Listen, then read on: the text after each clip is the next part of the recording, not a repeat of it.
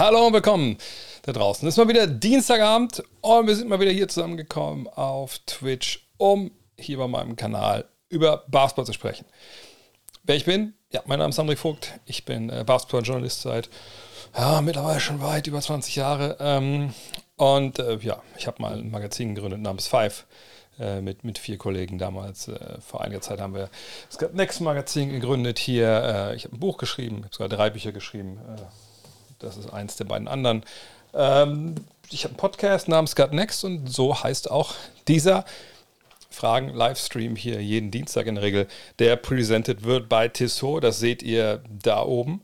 Und ihr seht hier die T-Touch Connect Solar, die offizielle Uhr unseres kleinen, aber feinen Twitch-Livestreams. Und ähm, ich, mittlerweile habe ich es ja jetzt fast anderthalb Wochen, zwei Wochen. Es wird einfach echt immer geiler. Ich bin bis noch ein bisschen eingestiegen jetzt hier in diese ganze App von, von den Kollegen. Ich hatte die erstmal nur registriert und dann habe ich aber gesehen, hey, man kann ja auch einiges äh, runtergeladen. Da kann man auch einiges natürlich auch einstellen. Zum Beispiel hier ganz witzig, weil sie ja die äh, NBA-Kooperation haben, kann man auch einstellen, hier äh, mir bitte ein paar Ergebnisse, also vor allem die Ergebnisse von den Teams, um die ich mich äh, kümmere und so. Echt ganz nice. Äh, Schrittzähler ist dabei, Alarm, alles, was man so denkt, was man bräuchte bei so einer Smartwatch, aber ohne, dass sie wirklich eine Smartwatch ist, weil ich meine, ich hatte auch schon mal eine, keine Frage, aber wenn ihr mich ja öfter schon mal gesehen habt, wisst ihr, ich bin relativ tollpatsch. Da ist schnell mal ein Kratzer drin, etc. Und mit dem Teil ist es einfach ey, robust, eine richtig geile Uhr mit ein paar smarten Features. Von daher, ich kann euch nur empfehlen, mal reinzuschauen. Ähm, einer hat mir sogar geschrieben die Woche, hey, ich habe mir eine Tissot gekauft wegen dir. Da dachte ich mir so, okay, krass, das scheint zu funktionieren, was ich hier erzähle. Ich finde es einfach nur ein wahnsinnig stylisch, stylisches Teil. Ich habe natürlich auch viele andere geile äh, Modelle. Von daher, schaut mal rein, sind ein wahnsinnig toller Sponsor. Nicht nur hier, sondern natürlich auch Partner von der NBA. Das seht ihr. Über jeder oder unter jeder 24-Second Shot Clock steht ja Tissot. Warum? Weil die das machen für die NBA. Und wenn die NBA denen vertraut, dann tue ich das auch. Die FIBA macht es ja auch, von daher passt. Ansonsten sind heute die Regeln die gleichen wie immer. Ne? Hier seht ihr auf der Seite den Chat hier, wo mein Finger hinter steht. Da könnt ihr eure Fragen reinknallen, genau wie es auch gerade schon passiert ist bei einem, zwei. Oh, ich sehe gerade, meine Brille ist dreckig. Ähm, ich beantworte alles stur nacheinander weg. In der Regel, letzte Woche ist mir nacheinander eingefallen, dass ich zwar, habe ich aufgefallen, dass ich zwei, drei vergessen habe. Mehr Culpa, wenn ihr dabei seid, nochmal, dann stellt sie gerne ähm, dieses Mal. Ich ach, bin jetzt, glaube ich, sensibilisiert, dass ich das nicht nochmal vergesse, ähm, die Fragen. Heute gab es auch schon äh, die Rapid Direction als Podcast und das Ganze hier lade ich natürlich auch als Podcast hoch. Und wenn ihr es auf YouTube guckt, dann wisst ihr das. Es ist auch als VOD bei YouTube. Ja. Ansonsten Follows, Subs, all das ist very much appreciated. Ich sage nur immer nichts dann, während es passiert, weil ja, die Kollegen im Podcast und so die stört das. So, man muss auch an die Leute denken. Ja. Von daher, ja, fangen wir an. Ich rufe hier mal mein Fensterchen auf, wo ich eure Fragen auch sehe, ohne dass sie ähm, rausfliegen. Und dann äh, können wir anfangen hier. Also nicht wundern. Ähm, Ihr werdet vielleicht sehen, äh, Stream Elements. Ich habe da so einen Chatbot eingerichtet, der nochmal ab und zu was hier noch äh, zur T-Touch Connect Solar erzählt. Wenn ihr über den Link irgendwo mal reinklicken wollt, Ding mal anschauen wollt, wäre das sehr schön. Das würde auch der Geschichte helfen hier. Fangen wir an. Ähm, mm, mm, mm, ah, der Liverpooler kommt direkt vom Podcast, sehr gut. äh, und Fluxaf hat die erste Frage heute, einer, der schon lange, lange dabei ist, wenn ich mich nicht ganz täusche. Was sagst du zum MVP-Rennen? Warum hat Embiid nicht gespielt und macht Jokic das zum Favoriten? Ja, also er meint natürlich, äh, gestern Nacht ähm, oder heute Nacht ähm, war es so, dass die Denver Nuggets ja gewartet haben auf äh, die 76ers und die kamen auch, aber Weder Joel Embiid noch James Harden haben gespielt. James Harden zu verkraften, aber bei Embiid, gerade jetzt in dieser Phase, da hat man sich darauf gefreut, ne, dass die beiden MVP-Kandidaten, die beiden Top-MVP-Kandidaten, wenn man sieht, dass Janis irgendwie keine richtige Rolle zu scheinen spielt, obwohl ich ehrlich gesagt nicht weiß, warum. Ähm, man wollte halt sehen, dass die beiden ne, sich battlen, wie es ja auch in Philly passiert war, früher in der Saison. Und äh, ist nicht passiert. Sag, ähm, der Kollege Embiid hat gefehlt, ähm, hat auch zuletzt 2019 gespielt ähm, in Denver. Okay, jetzt kann man natürlich sagen, gut, die spielen ja nur einmal im Jahr dort. Da kam Covid zwischendurch. Das hat sicher alles damit zu tun, aber nichtsdestotrotz hat er seit dieser Zeit nicht da gespielt. Da waren natürlich dann direkt viele Leute unterwegs. Ah, guck mal hier, der geht dem Duell aus dem Weg, der will jetzt nicht in der Höhe von Denver. Das was jeder von euch weiß, Denver liegt ja 1600 Meter oder so hoch. Das ist dann schon im Allgemeinen ähm, wie soll ich sagen, ähm, das ist so, das, äh, ist schon nicht so leicht, wenn du einfach hinkommst für einen Tag und spielst, ne, deswegen äh, wegen der dünneren Luft. Deswegen äh, hat Denver ja auch in den 80er Jahren zum Beispiel mit unglaublich schnellen Stil auch gespielt oder auch in den 70ern, weil sie gesagt haben, hey, wir sind akklimatisiert daran, wenn Leute hier hochkommen, wir machen schnell, kommen die nicht so gut hinterher, haben wir einen eingebauten Standortvorteil. Keine Ahnung, ob das was damit zu tun hatte mit Beat. Offiziell ist die Version, dass sie gesagt haben, okay, seine Wade zwickt so ein bisschen, wollen nichts riskieren vor den Playoffs. Ich glaube, wenn man die Geschichte von Embiid bekennt, also seine Verletzungsgeschichte in der NBA, dann weiß man, ja, da ist sicherlich äh, Vorsicht immer geboten. Aber es sieht natürlich nicht gut aus. So, und wir haben jetzt in ein paar Tagen, habe ich heute auch bei der Rapid Reaction, Rapid Reaction gesagt, ähm, wir haben äh, auch ein paar Tagen das Spiel gegen die Bucks. Ist es gegen die Bucks? Ich glaube ja, ne? Ich komme kurz nebenbei nach, nicht, dass ich Blödsinn erzähle. Es gibt ein Spitzenspiel noch in den nächsten Tagen. Ich glaube, es sind die Bugs. Ähm, wenn er da jetzt auch fehlen würde, das wäre natürlich nicht so geil. Es gibt aber ein pikantes Detail, wie gesagt, ich will jetzt nicht den ganzen Podcast wieder erzählen, den ich äh, heute gemacht habe. Da habe ich es auch erzählt. Aber ähm, die beiden Spiele, die Embiid in Denver gespielt hat, oh genau, sie spielen in die Bugs am 2. April, genau. Äh, oder am 3. April unserer Zeit. Ähm, die beiden Spiele, die er gemacht hat in Denver war er beide Male ziemlich schlecht. Schlechte Wurfquoten gehabt. Beim letzten Mal, glaube ich, acht Ballverluste. Aber wie gesagt, das hat für mich alles erstmal, äh, ich sehe da erstmal als naiver, nicht ganz, so jung, nicht ganz so junger Mann, sage ich erstmal, okay, der ist einfach verletzt oder man hat Vorsicht walten lassen. Hat das jetzt Auswirkungen für mich persönlich auf das MVP-Voting? Äh, ehrlich gesagt, nein. Also wenn ich, also wenn ich ich meine, ich habe keine Stimme dieses Jahr, denke ich mal, sonst hätte ich schon lange eine Mail bekommen. Ähm, aber ich mache ja trotzdem meinen Ballot und ich mache ihn immer so, ne, wie ich ihn mache, egal ob ich jetzt eine offizielle Stimme habe bei der NBA, wie vor ein paar Jahren mal der Fall war oder eben nicht. Und wenn ich jetzt hingehen müsste und, und mir die direkten Duelle immer anschauen zwischen zwei äh, Spielern, naja, da, da hätte ich viel zu tun. Zumal ich ehrlich gesagt nicht unbedingt glaube, dass das großartig was damit zu tun haben sollte, für wen ich jetzt stimme. Ich will auch jetzt erklären, warum. Wenn wir das Spiel nehmen in Philly, ähm, da war das, wenn ich mich richtig erinnere, ne, zur Halbzeit eigentlich haben die Nuggets geführt. Ähm, Embiid war gut, keine Frage, aber Jokic war auch sehr, sehr gut. In der zweiten Halbzeit dann hat Doc Rivers taktisch was geändert. Er hat ähm, nicht Embiid gegen Jokic verteidigen lassen, sondern er hat PJ Tucker gegen Jokic verteidigen lassen und Embiid war quasi in so einer Rolle als, als Hilfegebender. Ne? Also er hat dann irgendjemand verteidigt, ich weiß gar nicht mehr genau, wer es war, der jetzt in der Dreie nicht so wahnsinnig gefährlich war, der also als Ballhändler nicht gar nicht so großartig gefährlich war. Und das erlaubt natürlich dann einem Spieler wie Embiid, im Zone ein bisschen rumzuhängen, ne, 2.9 hinten zu spielen. Also ne, man darf ja auch drei Sekunden in der Zone nicht stehen, hinten, wenn man niemanden direkt verteidigt. Also von daher 2.9 Sekunden rein, kurz raus, wieder rein. Das ist erlaubt. So. Und das hat im Endeffekt der Offensive der Nuggets ein bisschen den Zahn gezogen. Also Jokic hatte da natürlich einen sehr, sehr pestigen Verteidiger ähm, vor sich mit PJ Tucker. Wenn er den aber überspielt hatte, da war dann halt im Beat. Und das ist natürlich ein Riesenvorteil, wenn du jemanden sag mal, blocken willst und jeden verteidigen willst, der erstmal durch so eine physische Kante durch muss, wie PJ Tucker. Und ähm, da hat man auch das Spiel gewonnen, also viele danach gewonnen. Aber heißt das jetzt, selbst wenn dem Spiel, ich habe die Stats nicht mehr im Kopf, aber wenn dem Spiel jetzt Embiid die besseren Stats hatte als äh, Jokic, heißt das jetzt, dass er dann der bessere MVP ist? Das denke ich eigentlich nicht. Es ist ja auch kein 1 gegen 1 Turnier oder so. Von daher, solche Sachen lasse ich in aller Regel eigentlich, eigentlich außen vor. Zumal in dem Fall reden wir über zwei Partien, die gegeneinander gespielt haben.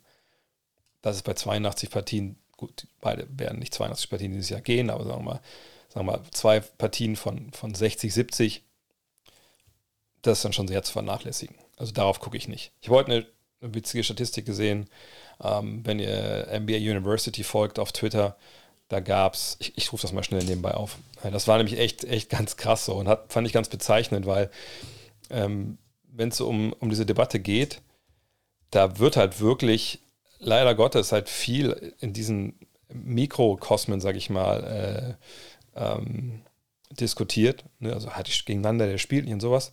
Aber das große Bild wird halt oft sehr vergessen und ich hoffe, dass ich das jetzt finde hier. Äh, und zwar, ich glaube, es war NBA Math, hat das, glaube ich, gepostet gehabt.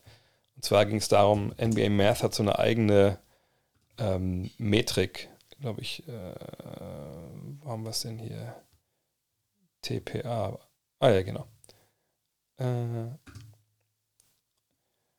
so, und dann, wenn man jetzt mal schaut, wo wir dann jetzt hier sind, dann äh, sieht man hier, jetzt muss ich einmal kurz äh, wechseln. Das ist schon für nachher. Nachher könnt ihr euch freuen auf, auf Austin Reeves als, ähm, als äh, Tissot Taktik Timeout, aber ich wollte eigentlich zu Safari. So, ähm, das ist so eine Statistik jetzt, das ist dieses TP, TPA, ne? Ähm, also Total Points Added ist es, glaube ich, ne? Aber da sieht man mal, äh, wie herausragend Jokic da ist. Also, dass er sich hier oben bewegt und selbst Embiid und Doncic sind hier, Janis ist da, ne, das ist ja auch ein Cluster, hier sind natürlich auch echt Stars, keine Frage. Aber wenn man auf diese Advanced Stats schaut, und das ist bei vielen so, wir können auch hier rüber schauen, zum Beispiel, ähm, was, was die Anführenden angeht, dieses Jahr bei den äh, Advanced Stats, wie zum Beispiel hier, also mal gucken, Offensive Box plus minus ist Jokic offensiv und defensiv erster. Value Replacement, äh, kann man es auch hier angucken, ist, ist er erster, auch mit einem ziemlich großen Abstand. Das ist ein bisschen zu klein vielleicht, wartet mal. Ähm, so. Also mit einem ziemlich großen Abstand. Äh, ne, und wie gesagt, diese Geschichten, da gibt es keine perfekte Statistik. Ähm, da kann man jetzt nehmen, welche man will für sich. Aber man sieht eben eigentlich in allen Zahlen, dass er defensiv ist das fast gar nicht zu erklären, eigentlich so. Aber man sieht den, den Abstand, den er halt hat zu, zu vielen anderen Spielern. So. Und selbst so PER, äh, da ist es relativ knapp, ne? aber auch da ist er vorne. Und immer wenn ich all das sehe, ähm, dann fällt es mir schwer, jetzt auf wirklich auf so ein Spiel zu schauen oder auf, auf solche Geschichten. Und das ist dann einfach, das ist einfach nicht zulässig. Ich weiß, dass viele das machen werden. Viele werden so ihre Narrative haben und pflegen, was auch okay ist. Ja, auch viele Kollegen werden das natürlich in den USA machen und in der ganzen Welt, die ja mit abstimmen. Aber ich ziehe dann einfach solche Sachen nicht mit rein. Denke ich jetzt, dass dies, aufgrund dieser Zahlen jetzt es eigentlich schon klar ist, dass Jokic das macht. Ich, ich sehe ihn immer noch als Favoriten, ne? vor allem wenn am Ende des Tages die, die Nuggets dann den besten Record der Liga am Ende haben. Ähm, was schwer wird mit drei Spielen Rückstand. Aber sagen wir mal, den besten Record der Western Conference. Uh, ich finde es immer noch sehr, sehr eng. Ich finde es sehr, sehr eng zwischen Jokic, Embiid und Dante de Kumpo. Und ich glaube, dieses Jahr müssen wir wirklich warten bis in die letzte Woche, bevor wir dann sagen, wirklich ultimativ, das ist mein MVP. Ähm, von daher wahnsinnig eng, aber das finde ich eigentlich auch ganz schön. Ähm, oh, die nächste Frage von Fluxer. Ich habe die Rapid Reaction von heute noch nicht gehört. Kurze Meinung zu den Mavericks. Die Defense war in den letzten Spielen nicht playoff-würdig. Nö, äh, das war aber auch ein, ein Problem Gebiet, das, glaube ich, direkt nach dem Trade eigentlich auch klar war, dass man da eventuell Probleme haben dürfte. Ähm, allerdings muss man auch sagen, wenn ich es richtig, ich habe jetzt nicht beide Spiele gegen die Hornets komplett gesehen, aber da ging auch ziemlich viel von der Dreierlinie daneben. Ähm, fragt man sich, wenn man solche, solche Spiele hat. Aber gut, ich meine, selbst wenn du Irving und ähm, Doncic hast, wenn du merkst, ey, die anderen treffen alle nicht, dann lassen wir die natürlich auch nicht zum Korb kommen, dann müssen die auch gegen einen Mann werfen, dann wird es auch schwer. Ähm, aber nee, die Defense ist nicht geil, gar keine Frage. Das ist eine große Baustelle für, für den Sommer und ich bin gespannt, ob sie das gekittet bekommen, was da, was da am Argen ist. Zach Lowe zitiert immer ein Executive zum George Leonard Trade. George Leonard Trade. Ein Deal, der das Potenzial hat, ein Desaster zu werden, aber ein Deal, den man mach, unbedingt machen muss. Wie wertest du jetzt nach vier Jahren die Entscheidung, SGA wegzugeben? Einfach nur Pech oder zu viel Risiko? Ja, also Devil's Advocate an der Stelle, also das Teufels Advokat. Ähm, SJ macht wahnsinnige Sachen, auch dieses Jahr wieder. Ne? Geiler Scorer, Anführer von einer sehr, sehr jungen Mannschaft, selber noch sehr, sehr jung. Aber wir haben natürlich auch noch nicht gesehen, was äh, SGA in den Playoffs leisten kann äh, in Richtung Meisterschaft, Conference Finals, Finals. Jetzt kann man natürlich sagen, gut, da haben wir bei Paul George auch noch nicht wirklich irgendwie gesehen. Ja, Playoff P war ja lange auch so ein bisschen so, so ein Joke, ne? kein, kein Spitzname in dem Sinne.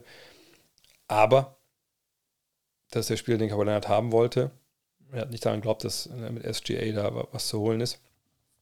Ähm, das war ein Package-Deal. Von daher, also ein Package-Deal im Sinne von, ne, du kriegst Leonard nur, wenn du George auch bekommst. von daher will ich ehrlich sein, also ich bin da vollkommen äh, bei dem Executive und bei Zach Lowe. Also wenn du das machen kannst, dann, dann mach das. Ähm, ich glaube nochmal, gerade nochmal den, den Trade nochmal aufgerufen. Äh, also Gallinari war noch mit dabei und Trey Mann wurde dann gedraftet. Jalen Williams war dabei und es sind noch äh, zwei Erstrunden-Picks dieses Jahr. Das muss ja eins von einem anderen Team sein noch. 2024 Erstrunden-Pick, 2025. Achso, das sind wahrscheinlich die Picks für Ops hier mit da reingeschrieben worden. Naja, jedenfalls für Paul George. Ähm, von daher, du machst den Deal wahrscheinlich auf jeden Fall. Ähm, aber wenn man ehrlich ist, hat man den Trade. Also ich weiß nicht, hat man ihn. Was hätte man jetzt lieber? SGA, Danilo Gallinari, Jane Williams als Paul George? Wahrscheinlich ja. Aber hättest du die alle lieber als Paul George und Kawhi Leonard? Weil so muss man es ja eigentlich sehen. Dann denke ich nein. Ähm, in einem Vakuum. Und das Vakuum war ja damals da. Du, du weißt ja zu dem Zeitpunkt nicht, wie oft die verletzt sind. Jetzt muss man sagen, natürlich nach der Zeit mit den Verletzungen und so, hätte man wahrscheinlich lieber die jüngeren Spieler gehabt. Ähm, aber das ist immer leicht im Nachhinein, solche Sachen dann äh, da in Abrede zu stellen. Aber klar, aus heutiger Sicht würde man es sicherlich nicht, nicht nochmal so machen. Thema bester Point Guard all time. Achso, jetzt geht weiter die Frage. Würdest du Curry über Magic stellen? Ich würde gerne die These in den Raum werfen, Curry ist eher, eher am Passing-Game von Magic dran, als Magic am Wurf-Game von Curry. Könnte dieser Faktor ausschlaggebend sein oder lassen sich beide prinzipiell, prinzipiell gar nicht vergleichen, da Curry das Point Guard-Game komplett anders interpretiert hat? Ich würde sagen, letzteres. Also ich tue mich ehrlich gesagt schwer, also wenn ich solche Fragen lese wie zu den ersten Teil im Sinne von, ey, Best Point Guard of all time komme ich ehrlich gesagt so, so, also so die ersten vier, fünf Namen, die mir noch Kopf kommen, ähm, sind alle nicht der von Curry, obwohl er natürlich knallhart reingehört in die Diskussion, wenn wir einfach nur über, über kleinere Guards sprechen, die ab und zu den Ball davon dribbeln auch.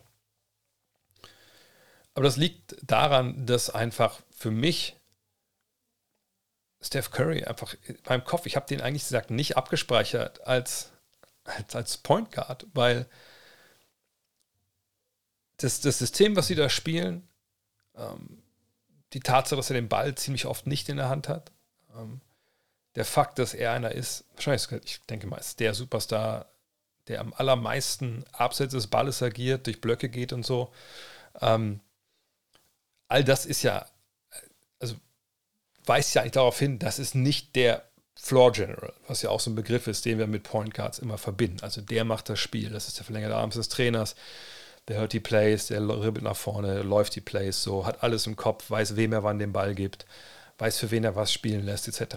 Das ist ja nicht die Aufgabe von, von Steph Curry. Ähm, von daher, man kann das durchaus natürlich sehen und sagen, ja, der ist näher im Passing dran an Magic als Magic da.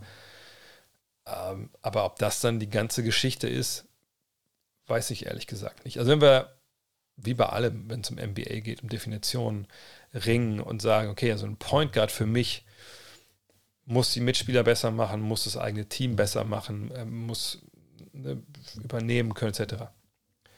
Dann hat man vielleicht auch den Instinkt und sagt, das macht ja eigentlich Curry alles gar nicht. Aber das wäre auch falsch, denn das macht er ja sehr wohl. Magic hat seine Mitspieler besser gemacht durch die Pässe, ne, einfach durch alles, was ich gerade beschrieben habe. Curry macht es ja auf eine ganz andere Art und Weise. Curry macht Gegenspieler frei, indem er einfach an ihnen vorbeiläuft, weil der Verteidiger von diesem Mitspieler unweigerlich zu ihm hingezogen wird. Das ist ja diese, diese Gravity, die da oft zitiert wird, also diese Anziehungskraft, ne, dass man ihn bloß nicht an der Dreierlinie freilassen will. Und dann gibt es eben Leute, die dann die Blocks slippen, zum Korb gehen, Korbleger haben. Deswegen machen die auch so viele Cuts etc. Ähm, also ne, er macht schon da wirklich sehr, sehr viel für seine Mitspieler auch, nur eben nicht in seiner traditionellen Art. Von daher, ich hätte immer noch Magic vor ihm, einfach weil ich denke, wenn man Magic in Magic kann man so ziemlich in jedes Spielsystem packen und Magic wird da als Point Guard funktionieren, wird das System mit Leben füllen, aber weil er einen krassen Basketball-IQ hatte und einfach gesagt, ein geiler Spieler ist. Curry würde auch überall funktionieren mit seinem Shooting. Aber wenn ich jetzt ihm sagen würde, pass auf, du um die Blöcke rumlaufen. So, nee, wir machen das alles nur Pick and Roll, also direkte Blöcke zum Ball, traditioneller äh, Off-Ball, brauchen wir dich gar nicht großartig rumzuschicken. Wir haben keinen zweiten guten Shooter und so. Glaube ich, wäre er nicht so effektiv mit dem Ball in der Hand, wie das, wie das Magic war. Aber ich äh, gebe dir vollkommen recht, man, man muss ihn viel früher einordnen. Äh, wahrscheinlich gehört das sogar auf den Mount Rushmore der Point Guards äh, aller Zeiten. Ähm, aber das ist eine spannende Diskussion, weil einfach diese Idealvorstellung Point Guard sich einfach unglaublich gewandelt hat. Und diese Jobbeschreibung einfach mittlerweile auch eine ist, die, die viel, viel mehr umfasst, als es noch vor 30, 40 Jahren der Fall war. Vielleicht sogar auch vor 20 Jahren. Mhm. Kurze Frage zum League Pass. Braucht man zwingend eine Kreditkarte oder das PayPal ausreichend beim ersten Abschluss? Wenn man die Spiele im Nachgang ohne Unterbrechung schauen möchte, benötigt man dann den Premium Pass. Und was ist NBA ID? Oh, äh, das weiß ich gar nicht. Ich habe das immer mit Kreditkarte bezahlt. Ähm, ich meine aber, dass das mittlerweile PayPal auch geht, aber das kannst du ja eigentlich, wenn du auf die Website gehst, das wirst du ja direkt sehen. Ähm, aber man kann die Spiele also ohne Unterbrechung meinst du dann, dass quasi Auszeiten und so rausgeschnitten sind, ne? Ähm, ich, ich, meine, also das, das hatte, es gab zwischendurch Probleme damit, aber eigentlich ist das der große Vorteil des League Pass, dass wenn man am nächsten Tag Spiele anschaut und eine gewisse Zeit verstrichen ist, also wenn man es einfach nur eine halbe Stunde nach Spielende anschaut, ist natürlich nicht so, aber nach einer gewissen Zeit sind dann einfach, gibt es diese äh, Games ohne die Unterbrechung und dann geht es viel schneller. Es gibt auch Condensed Games. Ah, Paper, siehst du. Ähm, es gibt aber auch ähm, äh, Condensed Games, die finde ich aber nicht so gut, wo man wirklich nur eine Ball in Play sieht. Äh, aber nur dieses mit den Timers rausnehmen und so, das ist auf jeden Fall damit dabei. Ja, da brauchst du nicht den, den Premium Pass, oder? Ich glaube, League Pass ist League Pass in der, der Beziehung. Und was ist NBA ID? Ich glaube, sagen wir mittlerweile einfach nur, ähm, quasi du dein Konto bei der NBA hast. Äh, die wollen natürlich jetzt auch ne, die Daten ihrer Fans äh, größtmöglich abgrasen. Ähm, von daher, ja. Kann man sich holen, muss man sicherlich nicht. Ähm, ja, schönen guten Abend. Ich sehe ganzen Grüße jetzt so. Also schönen Abend. Wünsche euch allen. Schön, dass ihr dabei seid. Ähm, welches Team glaubst du, mach, welche Teams glaubst du, machen es im Westen und wer fällt raus auf, auf 11? Ähm, ja, ich glaube, da kann ich euch jetzt sie blind einfach um mich hier reingreifen, welche Sachen erzählen. Das, also so wie es da aussieht, ich ich zeige euch nochmal, wie es aussieht. Das ist ja leider Gottes so, so eng beieinander, dass wir da einfach überhaupt gar nicht seriös, wir können nicht mal spekulieren, weil, ich meine, guckt euch das an. Das verbietet sich ja einfach, da irgendwas äh, zu, zu sagen. Ne? Ähm, allein die ganzen Tiebreaker, kann man ja auch gar nicht im Kopf haben momentan. äh, von daher, äh, ich würde nach wie vor sagen, dass wahrscheinlich Oklahoma City hinten rausfällt. Aber keine Ahnung. Also, wie gesagt, ich, ich fände es einfach geil, wenn die Lakers gegen die alles spielen würden in der ersten Runde, also in dem Play im ersten Spiel. Ähm, aber I don't know. Wie gesagt, Oklahoma City es wäre schön, wie so eine junge Truppe, wenn sie es schaffen. Wenn ihr euch den Podcast angehört habt mit Moritz und mit, äh, mit, mit Franz Wagner, dann wisst ihr auch, was die zu dem Thema sagen. Ähm, aber ähm, ja, Mr. C, du sagst vollkommen richtig, aber ich wollte gerade sagen, okay, sie hat, einen, äh, hat doch einen leichten Spielplan. Wenn es Dallas wird, ist natürlich eine Katastrophe für Dallas. Ähm, es sei denn, man steht auf der Seite von Kevin O'Connor, der gesagt hat, naja, also eigentlich könnte man jetzt auch tanken und wie Doncic rausnehmen und dann dann ist es einfach äh, vielleicht die Chance, dass man früher draftet oder so. Da, da bin ich einfach nicht. Ich glaube, jemand wie Luca, der will auf jeden Fall äh, raus. Ich hatte, ich hatte, genau, ich hatte New Orleans jetzt noch, dass sie rausfallen, aber New Orleans hat sich auch gefangen. Ist einfach so wild. Aber das habe ich auch im Podcast gesagt. Also das, das vorauszusehen ist einfach, einfach komplett schwer. Oder einfach unmöglich, wenn wir ehrlich sind. Das ist wirklich, wirklich unmöglich. Ähm, ist der Wunschtrainer für Dallas, wenn Kid hoffentlich im Sommer Dauerurlaub bekommt? Äh, die Frage ist, wer, wer auf dem Markt ist. Also natürlich ist jemand wie Imo Doka auf dem Markt. Den kann man sicherlich fragen, wenn er Bock hat. Äh, das, der Vorteil ist, mit, mit Luca äh, hast du natürlich jemanden, wo, wo den jeder gerne trainieren würde, denke ich. Kyrie, wenn er bleibt, hast du als Trainer, weil Trainer denken immer, hey, ich ich kriege das schon in den Griff. Ne? Trainer haben ja so eine gewisse Arroganz. Ähm, von daher, ja, Udoka, wer ist noch auf dem Markt? Mir fallen jetzt, glaube ich, gar nicht so viele Leute ein. Ich meine, Traum wäre sicherlich, wenn, wenn Nick Nurse in Toronto irgendwie wirklich denkt, äh, das war es jetzt, oder die denken, äh, Masai Ujiri denkt, das war's, dass man den vielleicht dann verpflichten könnte, das wäre natürlich wahnsinnig gut. Ähm, ähm, Quinn Snyder ist jetzt vom Markt weg. Von daher, keine Ahnung, Udoka wäre schon ein guter, guter Mann, glaube ich. Aber wie gesagt, Udoka, habe ich glaube ich schon mal auch hier gesagt, es ist halt schwierig. Wir wissen alle nicht, was genau da passiert. Wenn es nur eine Beziehung war zu einer Mitarbeiterin, dann ist sowas auch relativ schnell wieder, dann ne, ist da Gras drüber gewachsen, dann kann man auch arbeiten. Wenn da natürlich viel mehr noch irgendwann rauskommt, mit der Geschichte der Mavs im Sinne sexuelle Belästigung am Arbeitsplatz und so, da gab es ja einige Skandale in den letzten Jahren. Ähm, da werden die, glaube ich, sich ziemlich genau angucken, wen sie da eventuell holen und dann vielleicht eher, eher Nein sagen. Ja, das toxische Dallas Backoffice-Umfeld ist ja nicht mehr da. Also ich meine, die Leute sind ja alle gegangen worden. Das muss man ja sagen. Das war ja schon, ähm, die haben schon rein aus, äh, Care ausgemacht. Care, Care rein, ich weiß gar nicht, wie ist das, wie Sprichwort. Äh, damals diesen komischen, was war das? President haben sie entlassen. Die Sache mit Donny Nelson, ich weiß gar nicht, was daraus im Endeffekt geworden ist, äh, von dieser, ähm, von, von, dieser, äh, von dieser Klage da. Mal schauen. Ich, ich, ich bin gespannt. Ähm, aber muss man auch sagen, ich glaube, so viele super geile Trainer warten da nicht. Natürlich gibt es die äh, Assistants, ne, die sich einen Namen machen, wie Darwin Ham zuletzt auch jetzt bei den Lakers, aber muss man abwarten, wer da im Endeffekt, ähm, wer im Endeffekt zu haben ist dann. Ähm, wir sind ab dem Wochenende in LA. Wo kann ich Karten für Lakers kaufen? Kann man auch am Stadion kaufen oder am besten online. Am besten online. Ticketmaster.com das ist die offizielle Seite. Ähm, viel Glück. ähm, weil ich denke, gerade jetzt, wo alle Spiele super wichtig sind, selbst im Oberrang muss man da wahrscheinlich relativ tief in die Tasche greifen. Ähm, das ist bei den Clippers sicherlich nicht so. Ähm, von daher, ich hoffe, dass du einen guten Deal machst irgendwo. Um, ähm, meine Kamera hier, das ist die Sony A6100.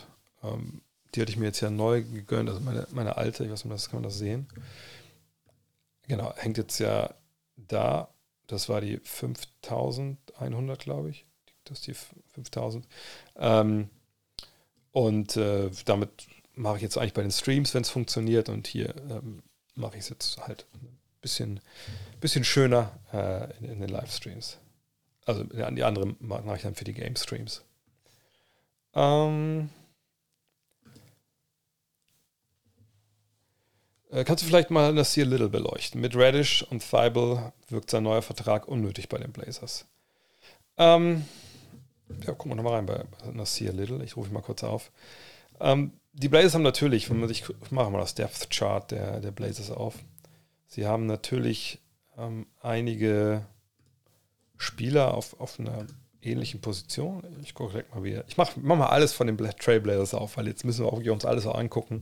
Auch eben zum Beispiel, wie die, ähm, wie die Minutenverteilung ist, etc. Bla bla. Aber kommen wir erstmal erstmal hier hin. Das ist das Depth Chart.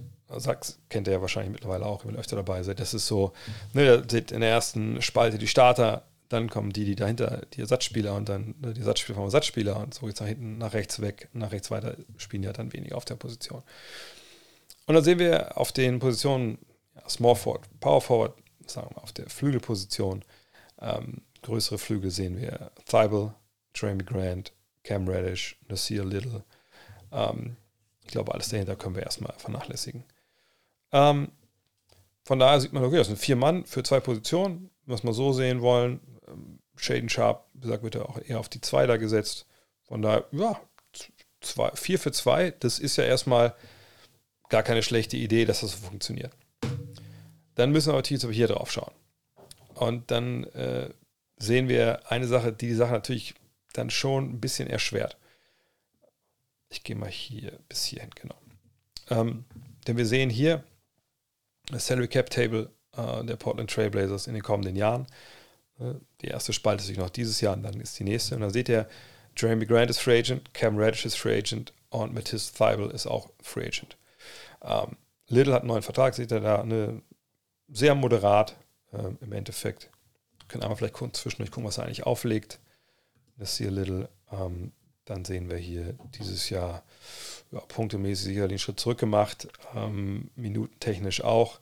Kommen auf 36 Minuten gerechnet. Da sehen wir, ja, da hat sich jetzt wenig getan, so, also Rebound-mäßig eher weniger geworden. Assists leicht steigend die Tendenz und der Rest hier. Hier gab es mal einen Ausreißer bei den Blocks, aber sonst ist eigentlich eher alles gleich. Aber, wenn wir direkt mal hier bleiben, ähm, wir sehen eine Sache, die sich doch geändert hat und das ist das hier. Und das ist ja mittlerweile die, die größte Werbung, äh, Währung, die wir haben in der NBA, ist die Dreierquote. Ähm, 37,8 Prozent. Gut, das sind jetzt nicht sechs Versuche pro Spiel, sondern pro Spiel sind es, das war 36 Minuten, drei Versuche, aber das ist auch eigentlich nicht zu verachten für die Zeit, auch die auf dem Feld steht. Das sieht gar nicht so schlecht aus. Ähm, können nochmal Advanced Stats reinschauen, schnell. Äh, hier, da sehen wir, gut, da ist viel Minus unterwegs. Äh, aber er ist auch ein relativ junger Mann. Wenn wir jetzt schauen, was die anderen so machen, dann haben wir hier Grant, wir haben hier Reddish, Hart ist nicht mehr da, Weibel. Weibels Dreiquote war zum Anfang exorbitant hoch, mittlerweile ist die auch sehr unten gekracht. Reddish sieht da gar nicht gut aus an der Dreierlinie. Grant sieht sehr gut aus. Aber nochmal, Free Agent, Free Agent, Free Agent. Unterschied zwischen UFA und RFA ist relativ schnell erklärt. Unrestricted Free Agents, komplett vertragsfrei, können sich alles aussuchen. die können hingehen, wo sie wollen, solange die halt Geld haben. Ähm, Restricted Free Agents sind die Jungs, die ein Angebot annehmen können von anderswo. Dann können die Trailblazers mit allem gleichziehen. So. Oder können auch sagen, nee, dann bitte, bitte geh. Sprich, jetzt ein little zu halten für dieses kleine Geld hier ist eigentlich wahrscheinlich, wenn man davon ausgehen kann, okay, der trifft halt ne, deine, weiterhin seine, sagen wir 38% von der Dreierlinie. Das ist eigentlich ein relativ guter Deal, denke ich so. Und erstmal eine schöne Rückversicherung, sagt für kleines Geld.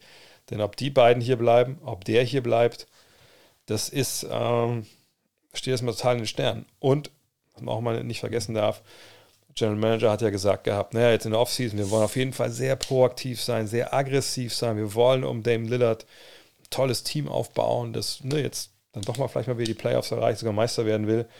Naja, aber das kannst du ja nicht, wenn du wie die Trailblazers begrenzt nur Platz in der Salary Cap hast und der Platz geht wahrscheinlich dann für Jeremy Grant drauf, ähm, wenn sie ihn dann halten wollen.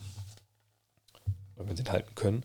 Ähm, also musst du ja über Trades zum Beispiel kommen. Und wenn du dann irgendwie Little hast, einen brauchbaren jungen Spieler mit einem sehr, sehr moderat dotierten Vertrag, dann sind die Chancen, dass man den sogar Gewinn bringt, irgendwie mit reinnageln kann in so einen Trade gar nicht so schlecht. Von daher, so würde ich dir das erklären wollen. Und wie gesagt, Reddish und Thibault, bin ich mal gespannt, ob die da bleiben. Hm. Tipp, tipp, tipp. Ich bin ein alter dicker Mann und muss deshalb Kompressionsstrümpfe tragen. Warum aber tragen austritte Profisportler diese Dinge? Du meinst wahrscheinlich in, in den Spielen, die, die Kompressionshosen. Ähm, das sind ja nicht die gleichen Dinger, denke ich mal. Du, oder trägst du, trägst du zu Hause so Nike Pro? Äh, das ist ja was, was man nicht nur bei ähm, Basketballprofis sieht, ähm, sondern es ist ja generell auch beim Fußball oft noch so unter den Shorts haben die auch diese Hosen an. Ich hatte diese Dinger früher auch an. Ähm, das ist einfach Komfortding. Ne? Also es hält natürlich wärmer. Ähm, stellenweise, glaube ich, fördert es auch ein bisschen die Durchblutung. Aber es ist ja kein Stützstrumpf oder so ein Kompressionsstrumpf, der das Blut, sage ich mal, ne, darum trägt man die doch, glaube ich, ne, wenn man ein Problem hat, dass das Blut nach oben pumpt. Äh, deswegen macht man das nicht. Sondern es ist einfach eine Style-Geschichte, eine Komfortgeschichte. Ich fand es immer gut, Radlerhosen hießen die ja mir noch in meiner Zeit äh, zu haben, weil es irgendwie einfach, ja, für mich, wie, man, man friert da nie auf dem Platz, aber irgendwie fand ich es immer irgendwie angenehmer, wenn die Oberschenkel warm waren. Aber wahrscheinlich ist es einfach auch ein sehr, sehr ähm, individuelles Thema von, von den Spielern. Denkst du, dass die schlechten Leistungen der Mavs was mit Kyrie zu tun haben? Jein. Ähm, hm. Ich habe es dahingehend ja schon mal erwähnt. Ähm, es ist ähm, ja schon so, dass durch den Trade, den man gemacht hat, hat man ja nun mal auch Verteidiger abgegeben, vor allem Dorian Finney-Smith. Der fehlt, also muss man ganz klar sagen, der fehlt jetzt im Kader. Und ähm, natürlich äh, gab es gewisse äh, Spieler, gibt gewisse Spieler, die jetzt natürlich mehr spielen. Ich kann das mal das Depth auch mal für Dallas aufrufen. Und, und die das ja auch vielleicht gar nicht so schlecht machen. Ne? Wo sind wir denn hier? Äh, da sind wir. Aber ne, Josh Green, der jetzt reingeworfen wurde, sagt, macht das gut, ähm, aber ist erstmal, glaube ich, auch relativ jung und muss auch erstmal reinfinden in die Rolle. Und wenn man sieht, wer, wer von der Bank kommt, okay, Nili Kina ist natürlich jemand, der defensiv durchaus bewandert ist. Jaden Hardy muss ja noch eine Menge lernen, aber ist auch klar, ist ein junger Mann. Maxi Kleber ist jemand, der äh, natürlich wahrscheinlich der beste Verteidiger ist. Dwight Powell ist, ja, hat Vor- und Nachteile. Christian Wood genau das gleiche, Tim Hardaway genau das gleiche. Also es fehlen wirklich jetzt diese, diese so halbwegs Stopper auf dem Flügel. Reggie Bullock ist natürlich jemand, der es eigentlich können sollte. Allerdings zuletzt bei diesem einen alley da gegen Charlotte am Ende, würde ich sagen, war das klar sein Fehler, weil er switcht, ohne switchen zu müssen und Kleber kriegt es halt nicht wirklich mit. Ähm, von daher sind das momentan wirklich, ähm, ja, das, ich, ich, weiß nicht, wie ich das nennen soll. Ähm, das ist einfach eine Mannschaft, die sicherlich defensiv nicht den Ansprüchen genügt, die man, die man so hat an ein Team, was tief in die Playoffs kommen will vergangenes Jahr, muss man sagen, hat das ja gut funktioniert, aber es war auch, das war auch ein bisschen, wie ich sagen, Glück, aber das war hat aber alles gepasst. Ne? Du hast einen überragenden Luca gehabt, du hast den William Brunson gehabt, die auch eingeschlagen haben auf die Defense des Gegners, sagen wir mit dem Ball in der Hand. Jetzt hast du zwei statt drei. Ähm, aber warum ich mir einfach am allermeisten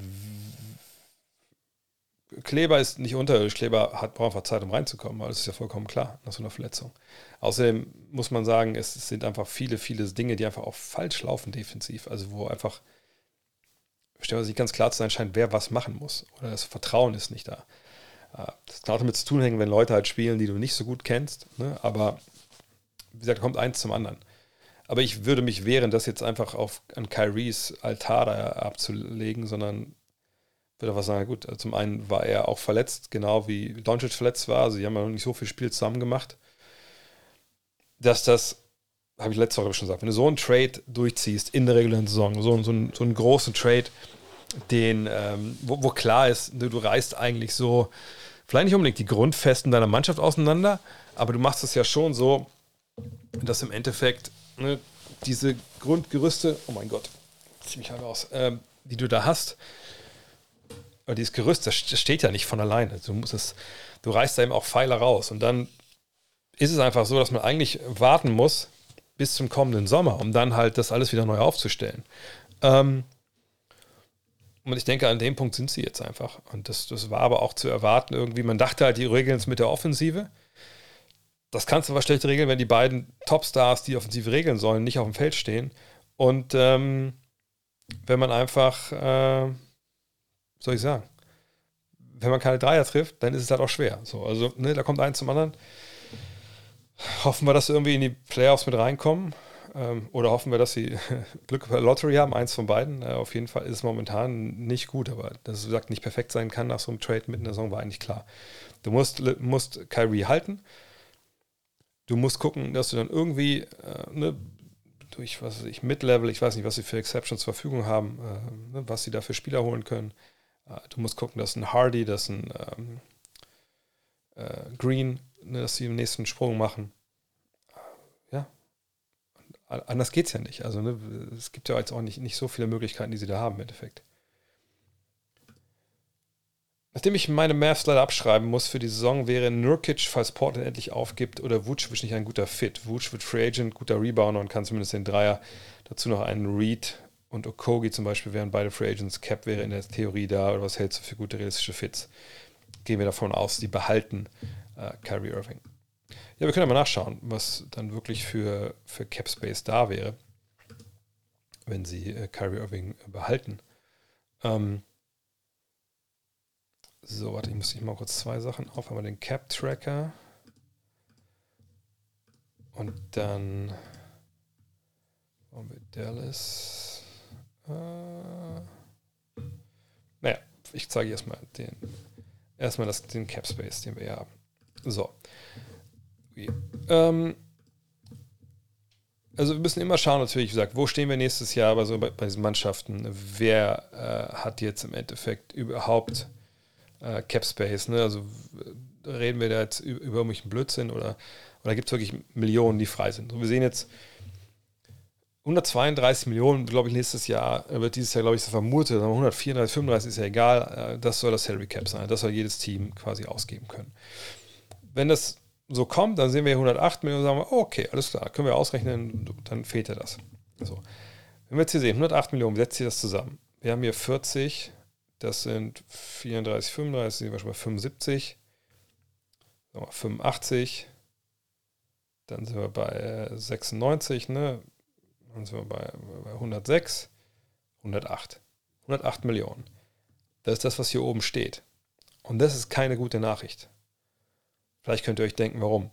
Ähm, denn hier stehen drei Unrestricted Free Agents. Und dann hier unten sogar noch drei andere, aber die können wir erstmal vernachlässigen. So, vier mit Justin Holiday, aber denken wir auch vernachlässigen. So, also heißt 108 Millionen. Wenn wir sagen, es ist bei 35 Millionen, sagen, okay, 27 Millionen haben sie eigentlich übrig, um jemanden zu holen. So. Haben sie nicht.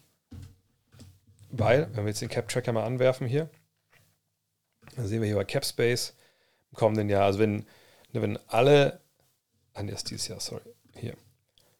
So, dann sehen wir Cap Space nächstes Jahr, äh, sehen wir hier Rockets, bam, bam, bam, bam. Das, das, das sind die Big Player. Und ihr seht, einen Namen halt nicht, Dallas, weil Dallas ist hier unten bei minus 74 Millionen in Cap Space. Wie kann das jetzt sein, wenn wir gerade gesagt haben, hey, 108 Millionen äh, stehen ja auf der Liste äh, als Gehalt, das sind also sagen wir mal 27, 28 weniger, als eigentlich sein, als sie eigentlich ausgeben dürfen. Wie können die denn so minus 70 Millionen haben? Das, das geht ja nicht klar. Doch, das, wenn man hier draufklickt auf Projected Practical Cap Space, dann wird das gleich sehen, weil hier oben steht das ja. Ne, die Notes, oh, sorry, denotes cap space with cap holds renounced if team salary was below the cap maximum. Assumes veteran club options declined and non-guaranteed players released. Heißt, wenn ich jetzt hier drauf drücke, dann sehen wir das auf einmal hier bei 25 Millionen. So. Und das ist das Problem. Diese 25 Millionen haben sie nur, wenn sie Kyrie Irving, Christian Wood, Dwight Powell, Frank Nilikina, Markeith Morris, Theo Pinson, Justin Holiday, AJ Lawson, McKinley Wright ähm, aber auch Richie Bullock, obwohl Richie Bullock nicht dabei, aber die ganzen Free Agents, wenn du alle zu Beginn der Free Agency sagst, okay, die wollen wir alle nicht mehr haben, wir löschen in unseren Büchern, ihr könnt alle bitte gehen, dann haben sie 27 Millionen Dollar übrig. Wenn sie auch nur einen von denen irgendwie halten, dann ist das Geld schon mal weg. Also gerade wenn du Irving hältst, der wird ja, ne, ihr seht das ja, 38,9 hat er jetzt bekommen dieses Jahr. Das wird ein, das ist ein Deal, der allein schon mehr als das Salary Cap auffrisst. Sprich, das, das, sie haben keinen Cap Space nächstes Jahr. Ähm, Christian Wood, Dwight Powell. Ähm, ganz ehrlich, ich, ich glaube ehrlich gesagt, dass sie den eigentlich auch halten müssen. Also, ich meine, Neil Kina, Pinson, Holiday, mal schauen. Aber selbst da kann ich mir gut vorstellen, dass sie die irgendwie für ja, Minimaldeal dabei halten, weil sie den Laden jetzt kennen. Aber das ist eigentlich auch egal, weil Fakt ist, Irving musst du halten, dann ist der Cap Space weg. Wood und Powell wahrscheinlich auch. So, und dann reden wir vielleicht über den Mid-Level, was du ausgeben kannst. Und dann müssen wir sagen, ähm, Nurkic, Vucevic, das ist alles nicht drin über Free Agency. Da bin ich mir ziemlich sicher. Ich denke, Vucevic, der dieses Jahr seinen Dreier wieder halbwegs getroffen hat, ähm, der wird sicherlich ähm, irgendwo seinen Vertrag bekommen. Der wird höher sein als Mid-Level-Exception. Nurkic, ich glaube, der Vertrag läuft auch gar nicht aus, oder? Habe ich da jetzt gerade auf jeden Fall falsch drauf geguckt? Manchmal kann das sein, dass ich das nicht ganz genau sehe. Nurkic hat noch Vertrag. Also wie gesagt, das sind 18 Millionen. Natürlich kann man sagen, komm, hier kriegt Dwight Paul, kriegen wir dafür äh, Nurkic. Trades gehen natürlich dann immer. Aber es ist wirklich nicht so, dass sie Platz in einem Salary Cap frei haben. Von daher, du hast dich mit Kyrie Irving ins Bett gelegt. Da geht der Cap Space hin. Äh, und ich glaube, er wäre so auch jetzt nicht unbedingt. Obwohl ich glaube, es war noch so, dass der Vertrag irgendwie nicht garantiert war. Von, ähm, äh, von, nee, ja, von, von denen wir die jetzt eh behalten sollen. Nee, also wirklich Cap Relief. Auch selbst wenn du Bullock gehen lässt, da ist eigentlich nicht viel. Oh.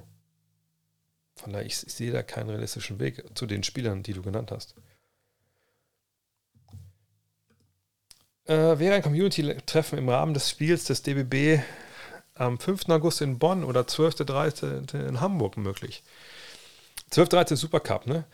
Äh, ich, jetzt mache ich einfach mal was, was ich sonst eigentlich äh, abseits mache, aber ich habe es vergessen gehabt. Ich wollte mich nachgucken, wie das so mit der Familien ähm, Urlaubsplanung eigentlich zusammenpasst. 12. 13. August. Weil das leider immer Gottes ich da nicht wirklich, äh, das kollidiert dann oft. 12. 13. August. Ähm, ja, das, also ich glaube, da, nee, da bin ich am Start in Hamburg. Ja, Hamburg könnte natürlich gehen. Ähm, am, was ist der andere? Am 5. kommen wir, glaube ich, gerade wieder aus Frankreich. Das richtig hier in dem Familienkalender sehe. Ähm, ja, Community-Treffen. Ich habe heute auch wieder eine Mail bekommen von der Agentur wegen Terminen äh, der Live-Tour im Oktober. Leider war das jetzt alles unter der Woche und so und auch mal ein Sonntag. Aber irgendwie dachte ich mir jetzt, äh, ich habe doch ein, zwei andere Sachen, die der Zeitpunkt sind und meine Frau hatte auch ein, zwei Geschichten. Ich glaube, es wird da erst wirklich 2024 was, was, was, was werden. Aber ja, lasst uns doch mal 12. 13. August in Hamburg äh, festhalten. Vielleicht macht man das da. Wenn ihr in Hamburg eine Kneipe habt oder irgendwie einen Laden, wo man sich treffen kann, sagt, sagt gerne Bescheid. Dein Magazin ist heute angekommen. Ja, sauber. Das hier. Sehr schön, sehr schön, das freut mich. Ja, wir hatten leider natürlich ein paar Leute wieder, wo irgendwie die Post, keine Ahnung, was passiert ist. Ne? Die haben jetzt auch, also wenn euer, euer Heft immer noch nicht da ist, schreibt jetzt gerne. Dann äh, gucken wir nach, was passiert ist dann schicken wir euch äh, ein neues Ding raus, natürlich. Ähm, aber ja, freut mich. Also, wie gesagt, das ist wirklich das Heft, das mit Abstand jetzt den, das beste Feedback bekommen hat. Ähm, sieht aus, als ob es auch ausverkauft. Von daher, wenn ihr auch noch eins haben wollt von der Dark Issue, dann vielleicht eher heute als morgen. Äh, nextmac.de äh, sichern. Und wir sind, aber ich bin schon weiter, ich bin schon bei Blink bei der nächsten Ausgabe. Ähm, du hast gleich zwei bekommen. Hast du auch einer, warst du einer von denen, der zwei Abos abgeschlossen hat? Da gab es nämlich eine ganze Menge Leute. Aber kein Problem, wenn du zwei hast und zwei Abos bekommen hast, schreib an info.next.de. Äh, wir sind da natürlich kulant und versuchen das Abo dann anderweitig unterzubringen. Meine Meinung zu Beverly. Ich habe den über Jahre echt gefeiert. Mittlerweile finde ich ihn nur noch nervig und anstrengend ja, weiß ich, also ich weiß nicht, warum ich ihn nervig finden sollte. Ähm, Patrick Beverly, gonna Patrick Beverly, äh, würde Chris Rock sagen. Ähm, im gestern übrigens eine geile Story, äh, heute Morgen war das. Ich gucke morgens immer, äh, wenn ich mir meinen äh, mein Kaffee mache, äh, höre ich immer, oder gucke ich immer hier Jimmy Kimmel live, hier dessen äh, quasi der Monolog zum Beginn. Und der war beim Spiel, am, hat man ja auch, glaube ich, gesehen bei der Übertragung. Ähm, Und das Geile ist halt, dass äh, er erzählt aber das Monolog, dass Patrick Beverly äh, irgendwie, ne, sagt im Vorbeiliefen, und die Leute haben gesagt haben, äh, ey, bla bla bla, wir brauchen dich hier und so. Und dann hat er nur gesagt, ja, äh, ähm, hat sie auf die, auf die Brust geschlagen, wie gesagt, ja, sie haben mich gehen lassen, weil sie meinten, ich hätte kein Herz, äh, wie, die, wie die Vogelscheuche. Aber ich hab Herz und so. Und dann ich war jetzt nicht ganz so drin im, im Alice im Wunderland Game, aber da hat Jimmy Kimmel nicht aufgeklärt. Naja, der Löwe hat ja kein Herz. Die Vogelscheuche hat aber hat, hat, kein, hat kein Brain.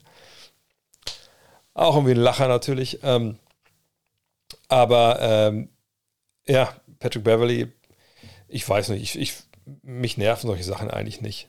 Ähm, ich glaube, er ist schon ein Spieler, den man feiert, wenn er bei einem selber dabei ist, auch wenn er einen nervt. Ich habe das ja auch bei der Übertragung gesagt. Das ist jemand, der der dich einfach mitnimmt, weil selbst wenn du jetzt sagst, oh Mann, Alter, hör doch auf, jetzt hier noch im letzten Training, was ich vorm Spiel, jeden Sprint voll zu laufen oder hör doch auf, die ganze Zeit zu labern, aber die, diese Intensität und Aggressivität, die er mitbringt, die steckt dich einfach automatisch irgendwie an. Also wenn ihr mal so Mitspieler hattet, dann wisst ihr das.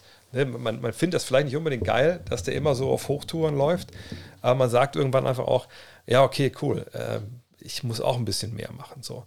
Ähm, und alles in allem ist er, glaube ich, ein, ein, im Endeffekt ein äh, klassischer Spieler, wo man sagt, hey, wenn er bei mir spielt, finde ich es cool. Und ich lache drüber, wenn er, wenn, er, wenn er gegen mich spielt, finde ich es nicht so geil. Ich muss sagen, ich fand die Sache jetzt mit Tier Too Small einfach. Ich finde das so witzig, weil das so grotesk eigentlich ist. Ne?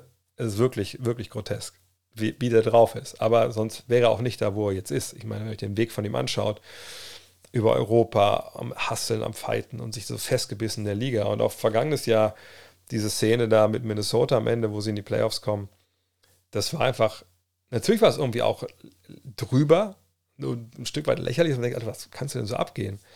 Aber das ist ja genau die Leidenschaft, die ihn dahin gebracht hat, wo er ist. Von daher, ich finde das vollkommen okay. Dann gibt es ganz andere Sachen, die mich nerven. Mario Chalmers hat gesagt, dass, um Gott, andere andere NBA-Spieler keine Angst vor LeBron hatten. Nobody feared LeBron. Shaq und Gilbert nahmen Chalmers den Schutz und stimmten ihm zu. Arenas sagte, dass Spieler wie Kobe, Jordan, Lillard und Iverson gefürchtet waren, aber LeBron nicht wirklich. Was hältst du von dem Statement? Stimmst du zu? Ich persönlich sage nur Prime LeBron in Miami und Stichwort Toronto Raptors Playoffs. Sie, werden eine Zeit lang, sie wurden eine Zeit lang LeBronto genannt, kann also nicht zustimmen. Ich verstehe, wo die herkommen, äh, ne, die jetzt sagen, dass das so ist.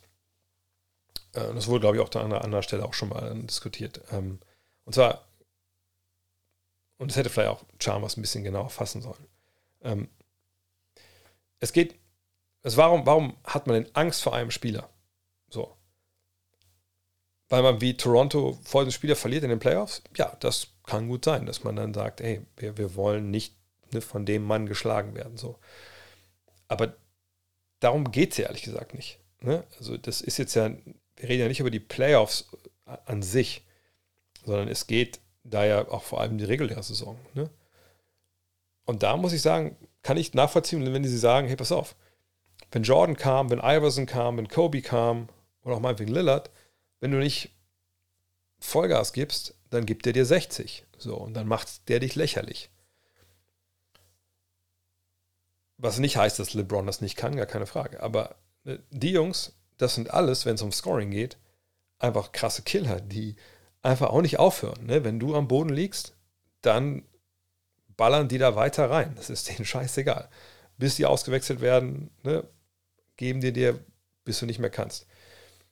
LeBron hat das natürlich auch in sich. Es gibt auch von LeBron natürlich Spiele, ne, wo er einfach wirklich, wirklich, ne, einfach, ich kann mich an diese eine legendäre Playoff-Partie da erinnern gegen, äh, gegen Detroit, ne, was wir auch im, letzten Heft, vorletzten Heft hatten, wo man einfach da vom Fernseher saß und dachte, Alter, wie krank ist der Typ, macht alle Punkte von seinem Team. Ähm, aber er war halt immer einer, der Pass First war. So blöd das klingt für den Typen, der die meisten Punkte in der NBA-Geschichte gemacht hat. Ähm, er ist ein großartiger Scorer, aber er ist, glaube ich, nie einer, der, ja, ich, der Amerikaner sagen, to run up the score, aber das ist ja in dem Fall eigentlich das falsche, falsche Begriff, also dass man nicht wenn man mit 20 führt, auch mit 30 gewinnen will oder so. Aber bei ihm ist es halt so, er hat eben auch viel mehr Blick für seine Mitspieler gehabt als all die Leute auf der Liste hier. Ne? Und ich glaube, er hat sich, äh, anders als die anderen, glaube ich, hat LeBron oder definiert sich LeBron mehr über das Endergebnis. Dass da im Endeffekt das, ne, das dicke W steht, dass da ein Titel bei rausspringt. Und wenn er natürlich selber machen muss, wie damals gegen Detroit, gegen Toronto ist ein Game, wenn er dann am Vorbeilaufen quasi, äh, dann macht er das durchaus auch. Aber ähm, wenn es wirklich darum ging, so als Scorer unwiderstehlich zu sein, dann kam er oft über die Kraft auch, ne? weniger so über die ähm, über den Skill, den die anderen Spieler vielleicht hatten, so mit ne, im Sinne von, das ist natürlich ein Jordan hat kaum jemand überpowered, der ist einfach gesprungen und dann, das ist, was ich meine, also LeBron, das ist ja dann viel mit Post-Ups, mit Power zum Korb wie so ein Running Back. Ich hätte davor trotzdem Angst, einfach wie er dein Team auseinander nimmt und wie er es zersägt. Ähm, aber ich sehe das dann eher so wie bei Magic zum Beispiel. Ich glaube auch nicht, dass irgendjemand Angst hatte vor Magic. Aber Magic kommt in die Stadt, der, der gibt dir 40. Nee, wird er nicht machen. Der gibt dir 18, aber er verteilt auch 18 Assists und deswegen verlierst du das Spiel. Bei Larry war das sicherlich ein bisschen was anderes. Und ich glaube, Leute haben vielleicht auch mehr Angst vor Larry als vor Magic gehabt. Aber einfach, weil dieses Scoring dann, glaube ich, dem Individuum, ne, wenn du am Ende dann in die Kabine kommst und die Jungs sagen, Alter, der Typ hat 60 gegen dich gemacht. Das will man natürlich nicht hören. Man will hören, wenn man verloren hat, naja, die hat 20 nicht gemacht, okay. Auch vielleicht 18 Assists, aber ja, ne, also das ist das Ding. Und das ist, glaube ich, einfach so eine, eine verzerrte Wahrnehmung und so haben sie das erklärt. Und selbst Prime LeBron in Miami war ja auch, auch wenn er natürlich dann der Bösewicht war mit seiner schwarzen Maske und so, hat wahnsinnig abgeliefert, aber er sagt, er hat nicht dieses Scoring-Level da oben erreicht mit 40, 50, 60 am Stück und er lässt Leute einfach dumm aussehen. Das hat er so nicht gespielt und das finde ich aber auch gar nicht schlimm. Und ich finde, diese Geschichte wird auch in den USA ein bisschen zu hoch gekocht, ohne dass sie wirklich erklärt wird von vielen Leuten. Ich glaube, J.J. Reddick hat es auch äh, ähnlich erklärt wie ich gerade. Ähm, aber wie gesagt, Angst ist halt auch ein irrationale, äh, irrationales Gefühl manchmal. Wie steht es um jemanden wie dich, dessen Beruf es ist, sich täglich mit Basketball zu befassen? Ist es für dich eine Leidenschaft, die du auch nach wie vor privat mit Begeisterung verfolgst? Oder hast du auch gerne mal Auszeiten, in welchen du Abstand brauchst, da es letzten Endes dein Beruf ist, also mehr Beruf oder mehr Passion? Äh, ja, da kann ich das sagen, was ich schon ein paar Mal gesagt habe. Also ne, es gibt zwei verschiedene Sprüchlein. Das eine ist, ähm, wenn du ein Hobby zum Beruf gemacht hast, dann musst du nie wieder arbeiten in deinem Leben. Der andere Spruch ist, wenn du ein Hobby zum Beruf machst, hast du kein Hobby mehr. Und die Wahrheit liegt natürlich irgendwo in der Mitte. Ne? Ähm, ich, vielleicht ein aktuelles Beispiel. Also ne, Instead gibt es ja nicht mehr in dem Sinne für, für Basketball und äh, das hat mir jetzt auch endgültig die Chance genommen, einfach diese ganzen Häppchen-Videos äh, mir anzugucken und schnell Sachen zu analysieren. Und ich muss da jetzt viel, viel mehr schauen, um zum gleichen Ergebnis zu kommen, was mir einfach wehtut, weil es einfach Zeit klaut, die ich anders ja, eigentlich anders eingeplant habe, anders einplanen müsste. Weil ich eben auch so viele. Ich bin ja fast wie. Nee, wie, ist das Red Panda? Nee. Also, wie ist denn, wie heißt denn diese Mädel, dass immer diese, diese, diese Stangen dann dreht und umdreht so einen Teller und geht von einer Stange zur anderen. Ähm, das ist ja quasi mein berufliches Leben. Ne? Das ist Podcast, Stream, Magazine. Was da nicht alles gibt, ähm, habe ich ja alles irgendwie am, am, am, am Drehen und muss gucken, dass es alles läuft. So. Ähm, von daher ist natürlich die Zeit für ne, Scouting und so relativ begrenzt. Und das ist dann manchmal schon so, dass ich denke, so, fuck, jetzt muss ich mich hinsetzen und muss ja halt zwei Stunden mir angucken, was ich, ähm, warum Maxi Kleber gerade nicht, nicht on top ist, was er gerade falsch macht, weil ich vielleicht darüber einen Artikel schreiben will oder sich oder, äh, im Podcast drüber sprechen möchte. Oder ich gucke mir im Beats Defense an und früher war das in einer halben Stunde war ich da up to date und jetzt brauche ich ja zwei Stunden oder noch mehr. Äh, das fuckt dann aber einfach auch ab. So, obwohl, obwohl ich Basketball gucke, wo ich denke, Alter, hätte ich das mal meinem äh, 28-jährigen, äh, 25-jährigen selbst erzählt, Alter, mach dir mal keine Sorgen, in ein paar Jahren sitzt du da und du wirst dich aufregen, dass du zwei Stunden Basketball gucken musst, dann hätte ich mich wahrscheinlich mein Future Ich hätte ich dann geohrfeigt, weil ich gesagt habe, hör auf, so einen Blödsinn zu erzählen. Das ist das Geilste aller Zeiten. Ähm, ich finde aber auch wichtig, dass man, ähm, dass man Abstand hat und andere Sachen sich, sich anguckt. Ich meine, Jan Delay hat das ja mal gesagt, ne, wer Hip-Hop macht und Hip-Hop hört, äh, der betreibt Inzucht. das ist natürlich vollkommen richtig. Ne? Also ich versuche schon immer mal wieder auch mir andere Sachen reinzuziehen, obwohl ich ehrlich gesagt schlechter drin bin. Ähm, also ich gucke schon, was Beispiel, wenn ich, wenn ich, mal im Bahnhof bin, jetzt war ich oft nicht mehr unterwegs. Zum Beispiel morgen bin ich in, in, in Berlin bei, äh, beim Jonathan Walker, machen wir zusammen einen Podcast. Ähm, und da werde ich auch früh noch am Bahnhof sein, dass ich mir mal ein paar andere Magazine angucke am Bahnhof, was da alles so gibt, was da so gemacht wird. Äh, einfach mal zu schauen. Wenn ich mir Magazine kaufe, kaufe ich mir auch, wenn ich in den USA mir was kaufe, also kaufe ich mir eigentlich keine Basketball-Magazine, kaufe ich mir ganz andere Sachen. So, ne? Ob es jetzt so Wired ist oder sowas in der Richtung. Momentan also bin ich sehr interessiert an der ganzen äh, KI-Geschichte und so, was das hinter sich, was dahinter steckt und so wissenschaftliche Sachen. Ähm, gucke ich mir gerne jetzt auch an und versuche auch viel so mir reinzutun. Ich bin sogar ein bisschen diese UFO, das UFO-Rabbit Hole runter und bin mittlerweile fast überzeugt davon, dass wirklich häppchenweise wir darauf vorbereitet werden, dass schon seit ein paar Jahrzehnten die UFOs hier sind. aber das ist aber auch so ein negativer Nebeneffekt von irgendwelchen YouTube-Deep Dives. Aber sowas schaue ich dann halt. Ich gucke jetzt nicht jede äh, Basketball-Doku sofort an, wenn sie rauskommt. Ähm, aber einfach auch um andere Impulse zu bekommen für meine Arbeit, weil sonst, glaube ich, wird man irgendwann doch sehr, sehr repetitiv. Äh,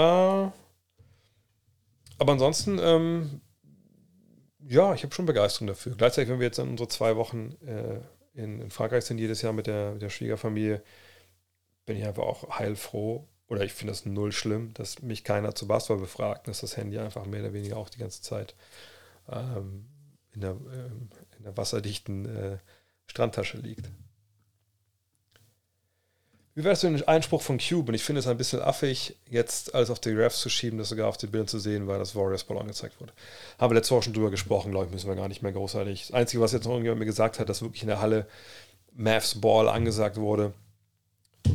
Ja, da ist natürlich dann doof, aber das ist ja nun mal nicht Teil des, äh, ist ja nicht Teil der, ähm, der Schiedsrichter. Von daher, nee, das war, das war, die 100.000 hätte er uns geben können, glaube ich. Hätten wir mehr mit angefangen als die Liga. Waren, oder waren es 10.000? Ist ja egal. Ähm, äh, ist es Zeit, den Mavs-Kader abzureißen, neu im Luca aufzubauen? Du hast sicherlich das Interview gesehen, wo er sagt, dass es ihm jetzt keinen Spaß mehr macht und ist ja sichtlich genervt von der Gesamtsituation. Na gut, aber wenn man das Interview gesehen hat, dann sagt er selber, er ist frustriert, nicht nur wegen auf dem Feld, sondern auch wegen viel auf dem off the court. Was das ist, wissen wir nicht. Also natürlich weiß man seit einiger Zeit, dass es da Probleme gab mit seiner Mutter und so auch. Ähm, aber ob das jetzt aktuell ist oder ob das jetzt gerade ihn da runterzieht, keine Ahnung. Das kann, da kann tausend verschiedene Sachen können das sein. Das wissen wir nicht.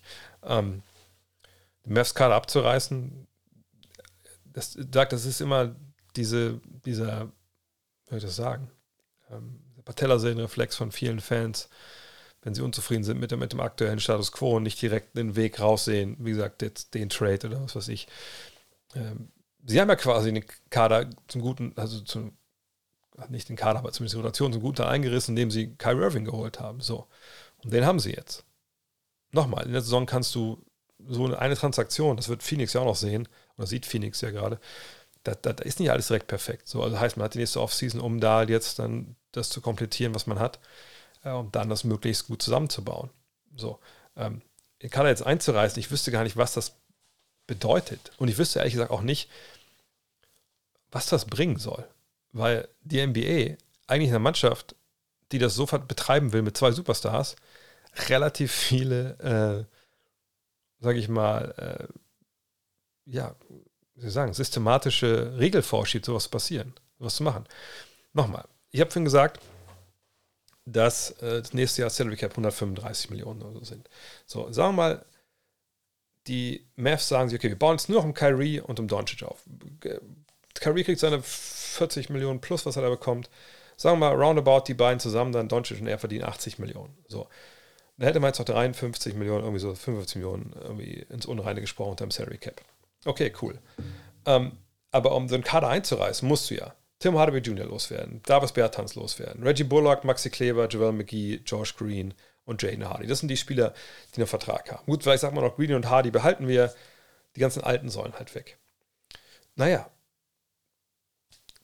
was, was machst du denn mit denen? Also du kannst ja nicht sagen, so Freunde, dann also, seid alle entlassen. So, wir machen jetzt, also Laden dicht, kriegt auch kein Geld mehr. Das geht ja alles nicht.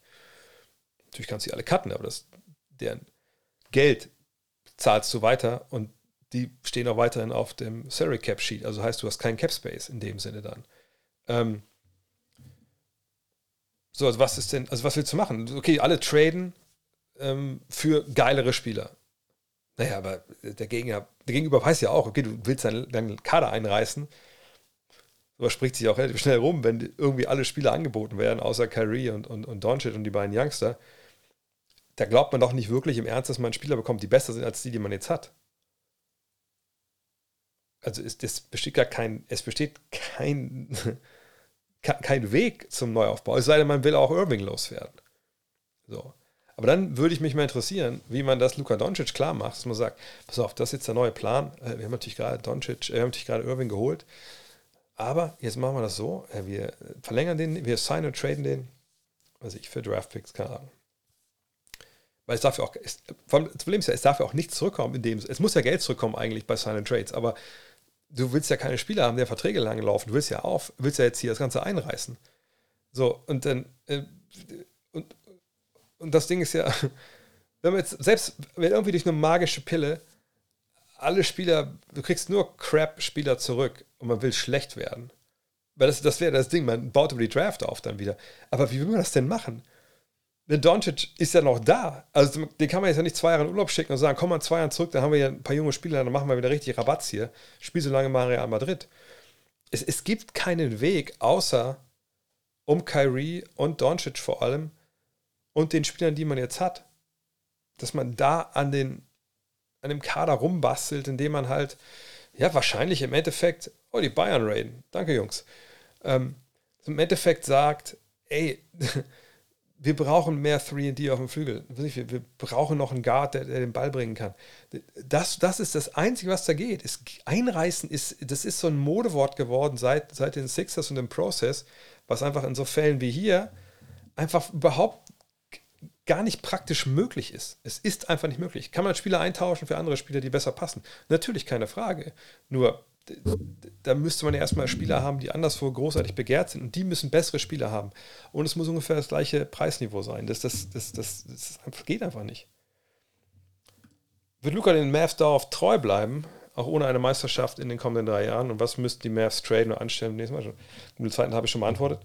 Ob Luca treu bleibt, keine Ahnung. Er hat noch Vertrag drei Jahre lang. Nächste, übernächste und dann 2025, 26 und dann hat er eine Spieleroption auf 26, 27 wenn wir jetzt mal gucken, wenn er, jetzt ist er, glaube ich, was jetzt 23 oder 24, das machen wir das hier nicht geupdatet, ich gucke mal kurz. Ähm, also sagen wir, er ist dann so, noch nicht ganz Ende 20, aber auch nicht mehr Mitte 20. Äh, Madoncic ist jetzt gerade 24. Sagen wir jetzt 27 dann, wenn der Vertrag ausläuft. Ja, gut, äh, dann kann er machen, was er will. Er kann hingehen, wo er will. Er kann nur halt nirgendwo anders so viel Geld verdient wie bei den Mavericks. Mal schauen, was in den drei Jahren passiert. Keine Ahnung. Das wissen wir, glaube ich, alle nicht. Ähm, ich finde es aber, aber auch ein bisschen, immer ein bisschen, äh, was soll ich das sagen? Ein bisschen sehr einseitig, manchmal dokumentiert. Natürlich sprechen die Leistungen von Luka Doncic für sich. Aber ich habe das ja auch bei, bei Decoded da vor Weihnachten, äh, als wir ihn analysiert haben, gezeigt was er defensiv stellenweise veranstaltet, das ist ja auch Teil des Problems. Er ist ja nicht nur Teil der Lösung. Sicherlich, ne? wenn man das alles aufwiegt gegeneinander, ist er natürlich trotzdem ein Plusspieler, dadurch, dass er offensiv auch so viel leistet. Aber wenn wir ganz, ganz ehrlich sind, die Baustellen sind in seinem Spiel ja auch da. So, und er muss auch besser werden. So, und das geht bei der Fitness los. Äh, und an der Fitness hängt auch die Verteidigung. Ähm, von daher, ja, vielleicht sollte auch er mal gucken, dass er, ne, auch vielleicht ein bisschen weniger, weniger meckert. Das durfte natürlich heute Nacht spielen, weil das 16. T zurückgenommen wurde, wo ich nicht verstehe, warum. Weißt du, nach dem Spiel wird geschaut, warum gab es das T? Er hat halt ne, den Schiedsrichter beleidigt, okay, alles klar. Dann war es auch keine Fehlentscheidung, alles klar. Und dann wird das T doch zurückgenommen. Ich check nicht, warum das so ist. Vielleicht habe ich es auch nicht verstanden. Ähm, jedenfalls, äh, natürlich will man, dass er da bleibt, dass er glücklich ist. Aber man hat jetzt Kai Irving geholt. Also ich finde, das ist schon ein ziemlich großer Schritt in die richtige Richtung. Also ich hätte den Deal so nicht gemacht, aber ne, im Vakuum gesehen. Vielleicht sollten wir einfach mal gucken, dass die beiden erstmal zusammen Basketball spielen eine Zeit lang und dann vielleicht auch ähm, ja, ein paar Spiele gewinnen und mal verteidigen. Das gilt für beide. Ähm, kann Laurie Markan der zweitbeste Spieler eines Meisterschaftsteams sein? Ja, würde ich sagen dieses Jahr hat er viel gezeigt. Ne? Ähm, man wird sicherlich noch jemanden wünschen, der mit dem Ball in der Hand dann vielleicht der beste Spieler ist. Aber ja, ich denke, da an dem Punkt sind wir mittlerweile, ja. Verdienen ehemalige Spieler wie zum Beispiel Starks und Ewing im heutigen Verkauf ihrer Trikots mit oder geht das ganze Geld an die jeweilige Franchise? Hm, ja, das ist eine gute Frage. Also ich, das, es geht auf jeden Fall nicht an die Franchise das Geld. Das Geld das ist ja dieses äh, CB, äh, nicht CBA, das ist das BRI, das Basketball Related Income. Also das Geld, was die Liga mit Basketball verdient, ne, auch mit älteren Geschichten, äh, das geht ja alles in diesen Topf und das wird dann auf die Franchises verteilt. So, ähm, die Spieler, wie zum Beispiel Starks oder Ewing, kriegen natürlich, es gibt so eine Art Pension von der Liga, die, glaube ich, dann auch gezahlt wird immer noch. Ähm, ich weiß aber nicht, ob sie an diesen, ob die einen Cut von den Triggerverkäufen kriegen. Ich glaube es eigentlich nicht. Ähm, es gibt da so einen, also so einen Vertrag äh, zwischen Liga und, äh, habe letzte Woche das Thema auch, zwischen Liga und äh, Spielergewerkschaft, dass quasi die, die, die Spieler an sich sagen, hier, vermarktet gerne unser Name and Likeness und dann äh, kriegen wir als Spieler Geld dafür, aber ich weiß nicht, wie das mit den, ähm, das mit den ehemaligen ist. Ähm, bei aktuellen Spielern weiß ich auch nicht. Das muss ich mal, muss ich mal recherchieren. Stell die Frage nächste Woche nochmal. Hm. Das Neueste zu Michael Bridges? Nein. Wie gesagt, dieses Jahr, denke ich, wird er auch nicht mehr, nicht mehr auflaufen. Ist auch okay. Ähm. M Kurzer Rant mit Frage. Okay, cool. Äh, ich kann es einfach nicht verstehen, dass in jedem Spiel zwei bis dreimal Spieler einfach den Ball fangen, wenn sie mit einem Fuß auf der Auslinie stehen, teilweise ohne großen Druck. Das muss man auch wissen, wo man steht. Hast du auch das Gefühl, dass das zugenommen hat oder bin ich mit dem Gefühl alleine? Also gefühlt ist es schon, äh, jedem Spiel mindestens einmal. Ähm, allerdings würde ich nicht sagen, dass sie großartig im Ausstehen. Man, Malik Beasley, glaube ich, war das jetzt bei den Lakers. Der ist dann einfach, glaube ich, so, so, so, zum Stehen gekommen also, und hat den Ball gekriegt und dann stand er immer aus. Äh, ich glaube, am allermeisten passiert es für meine Wahrnehmung nach eigentlich, wenn sie den Ball, also sie stehen auch im Feld an der Seite, meistens ja an den Ecken und äh, täuschen dann. Und beim Loslaufen ist es ja oft so, dass man halt nicht den Schritt nach vorne macht, sondern den Schritt nach hinten macht und sich hinten abstößt und dann stehen sie im Aus. Aber ja, das passiert, finde ich, auch dieses Jahr ziemlich häufig. Also ich weiß nicht, ob es jetzt mehr ist als früher, aber auf jeden Fall ist das, was man jedes Spiel irgendwie sieht. Ähm.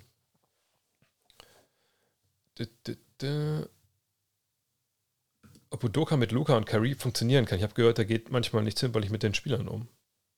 Ja, aber ich denke, wir sind alle Profis und alle Erwachsene. Und äh, wenn der Trainer dann einfach mal ein paar, ein paar, klare Sorte findet, dann sollte man schon damit klarkommen. Ich denke, Luka Doncic hat das in Madrid äh, auch sicherlich erlebt, dass das nicht unbedingt alles immer nur Ringelpiez mit anfassen ist. Und Kyrie Irving, mein Gott, wenn das halt nicht, nicht verträgt. Also bei Kyrie Irving weiß ich mittlerweile auch gar nicht mehr, was er verträgt oder nicht. Ähm, aber generell, wenn du den Spielern die Wahrheit sagst, dann sollten die Spieler auch verstehen, warum du das sagst. Dann würde ich immer äh, naiv wie ich bin, sagen, die Spieler kommen da eigentlich mit klar. Aber wer weiß. Thema MIP, wen hast du neben Brunson und Markan hier auf dem Zettel? Ähm, natürlich Bol Bol. Ähm, sonst habe ich mir jetzt gar nicht, gar nicht so großartige Gedanken gemacht, aber die drei sind auf jeden Fall gute Kandidaten. Kann man als Besitzer einer NBA-Franchise den Stand den Standort wechseln, wenn er das, wenn das möchte. Seinen Standort von Charlotte nach Las Vegas zu verschieben, würde die Franchise doch aufwerten, oder sehe ich das zu naiv? Äh, das muss schon von der Liga abgestimmt, mit der Liga abgestimmt werden. Also das, äh, da gibt es eine Abstimmung und dann der Rest der Besitzer muss zustimmen, sonst geht das nicht durch. Äh, von daher, man kann das sicherlich tun, aber man muss halt die, von der Liga die Erlaubnis einholen.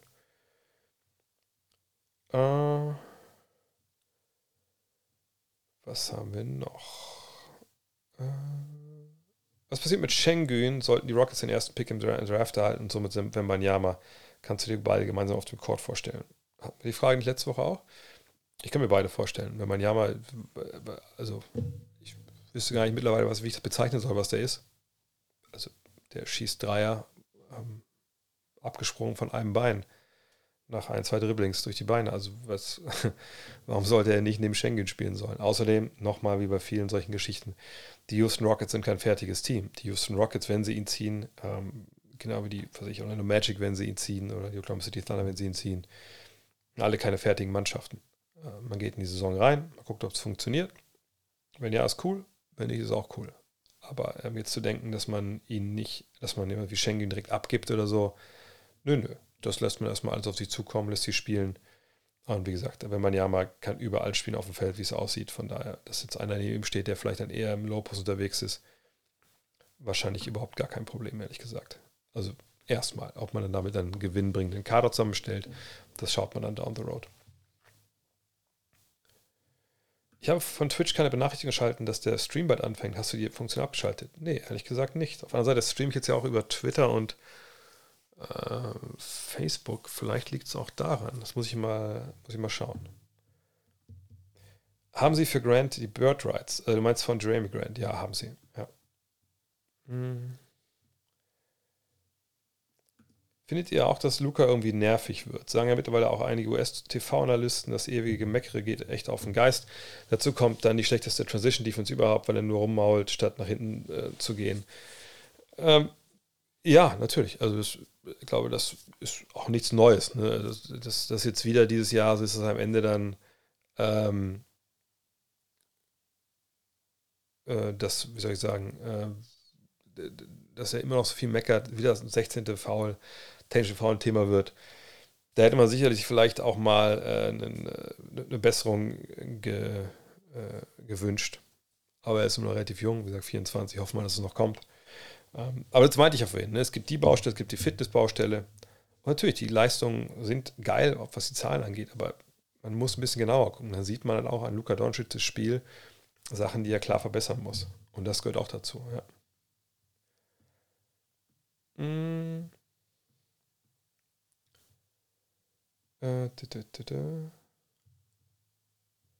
Was gibt's denn noch? Oh, nochmal ein Lob fürs Magazin. Magazin. Dankeschön. Äh,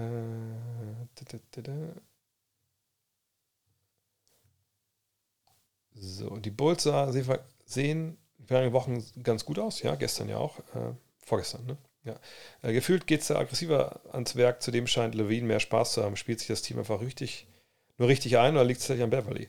Ich denke, an Beverly kann man schon daran festmachen, was ich vorhin gesagt habe. Der kommt da rein. Der Rest der Mannschaft, da sind ja auch keine echten Lautsprecher dabei, muss man sagen. Ne? Zach Levine ist ein bisschen laid back, äh, bisschen, bisschen laid back, ähm, genau wie der Milo Rosen. Und Beverly ist alles nur das nicht. Und das, glaube ich, hat den echt gut getan. Da kommt aus Chicago. Also von daher, ja, ich denke, das ist schon, alle sind fit. Die hatten sich auch ein bisschen zerstritten, glaube ich, während der Saison, wenn ich es richtig erinnere. Aber dann mit jemandem wie Beverly, wie gesagt, der kann auch mal so eine Truppe nach vorne ziehen. Äh, Sätze von Aaron Gordon. Kann er ein All-Star werden? Dieses Jahr sicherlich nicht mehr. Ähm, er war allerdings schon in der Konversation um den All-Star-Spot, äh, einfach weil die, die Nuggets so gut waren. Wahrscheinlich scoret er zu wenig ähm, in der heutigen NBA, um das äh, zu schaffen, weil man mal zurückguckt in der Vergangenheit, dann gab es dann schon immer, gerade von Teams, die besten Rekord hatten, schon manchmal zwei oder drei Spieler sogar. Und der dritte war dann so jemand von der Statistik her, so ähnlich wie, wie, wie Gordon, ne? meistens guter Verteidiger, Ne, der vorne ein bisschen was gemacht hat, aber eigentlich so wichtig war für, für den Gesamterfolg. Heutzutage ist es, glaube ich, ein bisschen schwieriger, auch weil wir diese Scoring-Explosion haben. Ähm, hast du, wenn du mehr Leute hast, die sich 25 plus auflegen, dann glaube ich, wählen Fans, aber auch dann eventuell Coaches vielleicht eher diese Spieler, obwohl es jemand wie Aaron Gordon auch verdient gehabt hätte, aber das ist, sagt man, momentan wir so ein großes Angebot an guten Spielern. Er gehört in den Dunstkreis. Ähm, von daher, das würde ich auf jeden Fall sagen wollen, ja. Äh,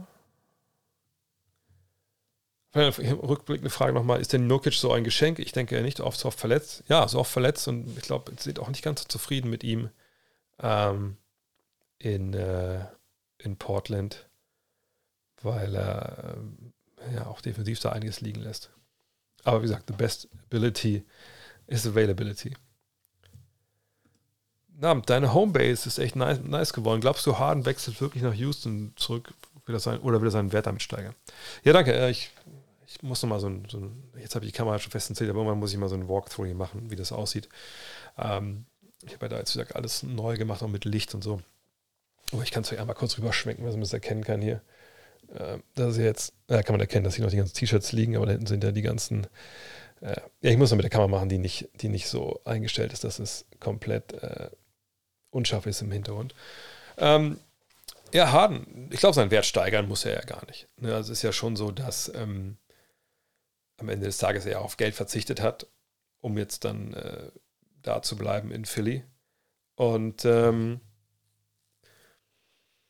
von daher, ähm, ja, äh, ich, ich denke erstmal nicht, dass. Ich meine, ich denke, dass es schon diese Idee gibt, ey, ich gehe da zurück, ne, ich hatte eine gute Zeit, etc aber er und der gute ähm, Daryl Morey sind sehr tight, also der General Manager dort, der war ja auch vorher bei den Rockets. Äh, ich bin gespannt. Also ich kann es mir vorstellen. Auf der anderen Seite denke ich mir so, okay, so in, in so einer jungen Truppe mit ihm, die werden auch nicht sofort gewinnen. Und wenn ich in Philly um Titel mitspielen kann, für ähnlich viel Geld, für das gleiche, für mehr Geld wahrscheinlich sogar. Äh, die Frage ist halt, was er da unterschreiben will. Aber dass er jetzt so einen absoluten Maximalvertrag kriegt, kann ich mir jetzt in seinem Alter ehrlich gesagt auch nicht mehr vorstellen. Also nicht von Darren Morey, zumindest nicht über, über fünf Jahre. Ähm, Kings Defense nicht Playoff-tauglich, werden wir sehen. Ich habe meine Zweifel, haben wir schon ein paar Mal gesagt. Ähm, mal gucken. Kommt ja auch viel aufs Matchup an in der, in der Runde 1, aber ich, ich denke, sie werden da Probleme haben, ja. Ähm,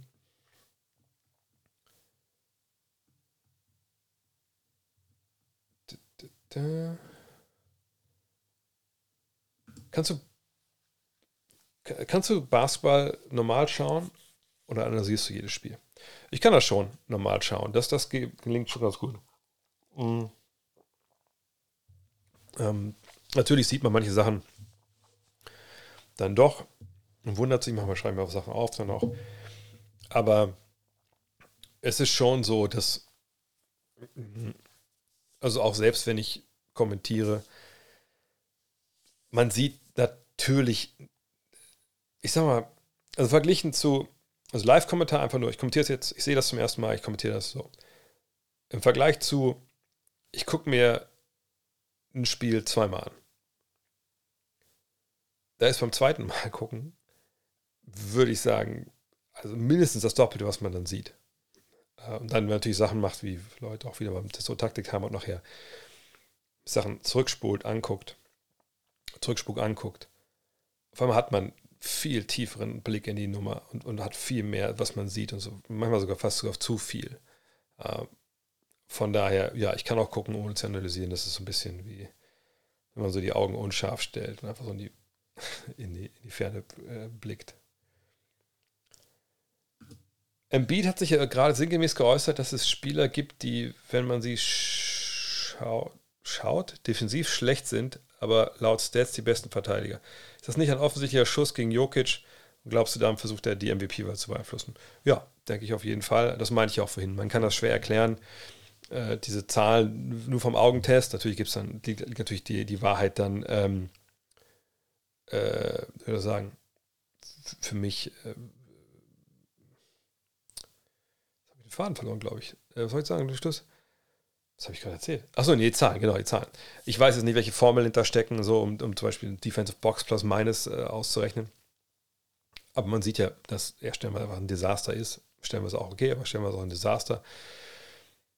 Aber es hat natürlich auch mit dem Team-Effekt dann zu tun. Ähm, von daher, äh, ja, das ist natürlich ein Diss in seine Richtung.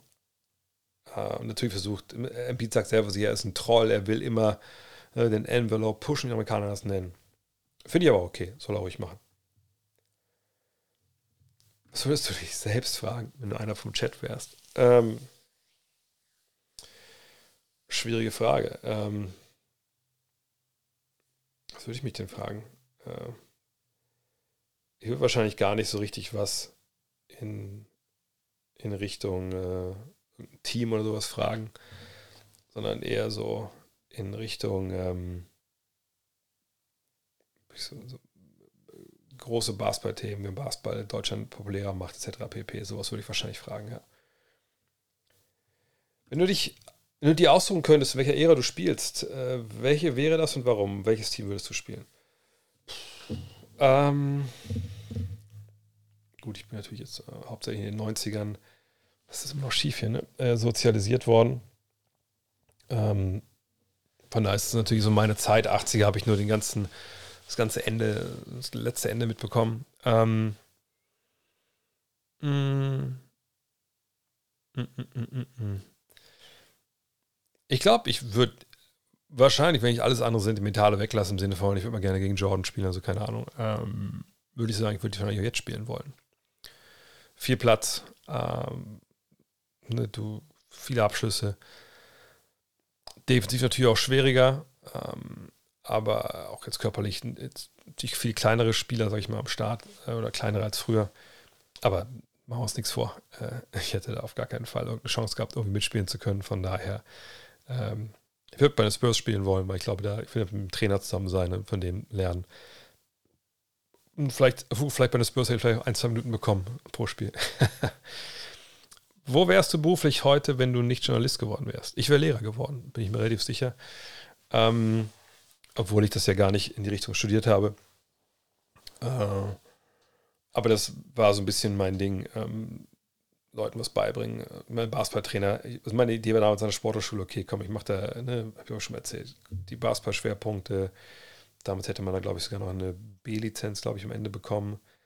Mit einer Lehrprobe dann. Ähm, und dann war die Idee so ein bisschen, okay, ich werde Sportjournalist oder vielleicht mache ich es ein bisschen trainermäßig. Aber das war schon der fortschrittende Plan. Nee, ich, Lehrer wäre ich gerne geworden. Ähm, also nach dem Abi hätte ich irgendwie gedacht, ja Mensch, warum nicht äh, Englisch und Geschichte oder so. Ein bisschen schwierig, wenn man kein Latein hat, gemacht hat. Ähm, irgendwie, ja, habe ich erstmal die Ausbildung bei Volkswagen gemacht und dann äh, war das Sportstudium auch dann äh, echt eine ganz gute Lösung, obwohl ich es ja auch nicht zu Ende gemacht habe, wie gesagt. Ähm, aber ja, ich arbeite auch gerne mit, mit, mit Kindern zusammen und so. Von daher, ähm, Lehrer, das hätte mir, glaube ich, Spaß gemacht. Äh, wie steht es eigentlich um Schröders und LeBrons Beziehung, deine Meinung dazu? Ich äh, hätte aber jetzt nichts wahrgenommen, dass das irgendwie belastet, oder diese Beziehung belastet ist oder irgendwie ähm, es da atmosphärische Störungen gibt. Wenn ihr euch an Dienst Mini-Podcast erinnert mit, mit Dennis äh, und seinen Bericht danach, dann ist ja eher so, dass, dass, dass, da, dass sie richtig tight sind. Und da gehe ich aber jetzt auch mal von aus, dass das so ist. So.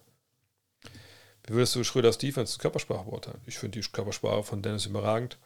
Äh, defensiv hat er natürlich große Qualitäten. Er kann einen wahnsinnigen Druck am Ball entfachen. Äh, ja. Von daher, äh, ja, finde ich richtig gut, was er da macht. Äh,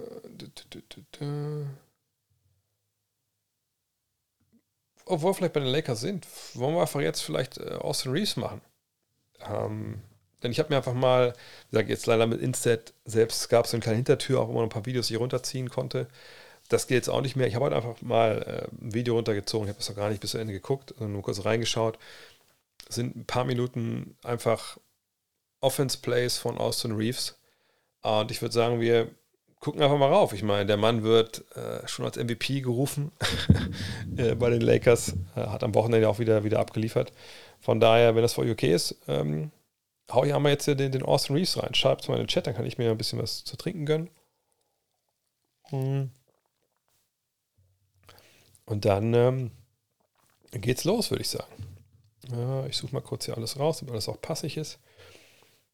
Ist das bei 0? Ja. Okay, Yes, please. Na dann, lass uns doch anfangen. Jetzt muss ich noch mal gucken, dass hier, wie gesagt, das richtig. Äh, ne, ich muss da rein. Äh, das, das, das, das ist so. Das ist echt das Schlimme. Das ist einfach mit dieser Instant-Nummer, das macht mich einfach immer noch fertig. Und vor allem, das meldet sich keine Sau. Ne? Die Kohle ist wahrscheinlich sogar weg. Egal, ich will nicht rumheulen wegen so einer Geschichte. Wir gucken uns jetzt Austin Reeves an. Ähm, und gucken mal, warum der eigentlich äh, so abliefert. Äh, ich gucke mal, weil ich mache mal kurz noch direkt hier, bevor es losgeht, dass ich den Ton hier leise mache von dem Video. Wenn das ja auch funktioniert, das auch funktioniert. Ich mache mal Mute. So. Ihr müsst mal reinschreiben direkt, wenn er sagt, dass das irgendwie zu laut ist oder so. Aber fangen wir mal. Er bringt hier den Ball. Das ist auch gegen Franz, also gegen Orlando. Ne, wir haben jetzt direkt House Pick and Roll. Nice. ich denke, er war getragen. Ne? Ja. Können wir direkt mal zurückspulen. Äh, Hillbilly Kobe. ähm, weil das Interessante jetzt hier wirklich ist, hohes Pick and Roll in der Mitte des Feldes eigentlich gar nicht schlimm. Ne? Und achtet mal, was Franz hier macht. Und Franz ne, will hier über den Block rübergehen. Ne, orientiert sich auch schon in die Richtung und das sieht hier, sieht Reeves das halt schon. Und was er jetzt macht, ne, ist eigentlich, boah, ist halt Gold wert. Ne? Also er, er bringt ja Franz in diesen Block hier rein. Und dann dieser blitzschnelle Spin-Move. Und das ist jetzt einfach ganz, ganz schwer, weil Franz eben auch schon im Block drin war. Kann er auch nicht einfach zurückspinnen und ist dann da, sondern er ist einfach hinterher. Und jetzt ist das Ding, ne? Reeves muss halt jetzt ganz blitzschnell, ne? braucht dann eine Sekunde im Endeffekt, ähm, hier äh, abrechnen, was ist, ist, wer ist das denn hier? Ist das äh, Wendell Carter Jr., wie er heißt? Egal, muss eben gucken, habe ich Platz hier zum Wurf Oder ist im Endeffekt äh, Davis frei hier beim Dive? Oder ist hier, das ist Beasley, ne? Wenn er hochkommt, vielleicht frei für einen Dreier. Und er entscheidet sich, direkt aus dem Lauf den Ball hochzunehmen. Und einfach, muss er mal sehen, einfach so ein weiches Händchen auch. Zack. Richtig gut. Richtig, richtig gute Bewegung und einfach auch echt mit, mit das fällt eher auf. Mit sehr, sehr viel Selbstvertrauen macht er das. Derzeit. Okay, was ist da jetzt schon Transition hier? Ja gut, äh, ja gut, ich glaube, die hätten viele von uns auch noch gemacht. Aber da muss er auch da stehen, dass er den Ball direkt auf sich zufällt. Dreier daneben.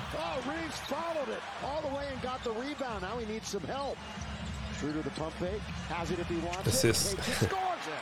Wagner's the middleman. Wagner, a couple of big steps. And that's Wendy and Gabriel come back to take it away. Das ist auch echt gar nicht so langsam, ne? Ja, nice.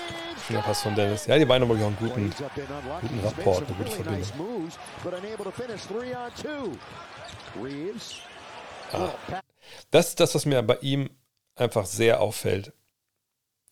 Ich muss überlegen, das ist jetzt hier Transition eine Vollspeed rein. Der Ball kommt raus. Und viele würden einfach jetzt hochgehen zum Wurf. Ne? Aber, aber Reeves, der, wo man sagen würde, okay, also richtig schnell kann der, äh, kann der nicht sein, bla bla bla. Aber er nutzt halt immer wieder den Drive und nutzt halt eben auch diesen, diesen Closer, den er attackiert. Und geht hier rein. Es wird einfach jetzt auch sehr, sehr eng. Und sieht das aber sofort und dann einfach dieses Selbstvertrauen, diesen Pass so zu spielen, das auch so zu lesen, das ist auch wirklich eine, eine Entscheidungsfindung hier, die einfach, wenn man es im Live sieht, das ist schon, das ist schon bemerkenswert für einen Spieler, der zum zweiten, im zweiten Jahr erst ist. Ne? Also absoluter Respekt da, dass er das, das so, so liest auch. Ja, und er scheint immer ein Näschen für den Ball zu haben. auch das Ding. Ich meine, ich meine, dass das Spiel auf, glaube ich, 35 macht oder so. Aber jetzt zu sagen, hey, ich gehe hier rein und abzuspringen und diesen Pass so zu spielen, also fast schon zu viel, zu viel Selbstvertrauen, ehrlich gesagt. Ja, Caruso, ich, ja, irgendwo schon auf der anderen Seite würde ich sagen, er kann viel, viel mehr am Ball als Caruso. Auch das Ding, Alter, das ist halt einfach richtig krass.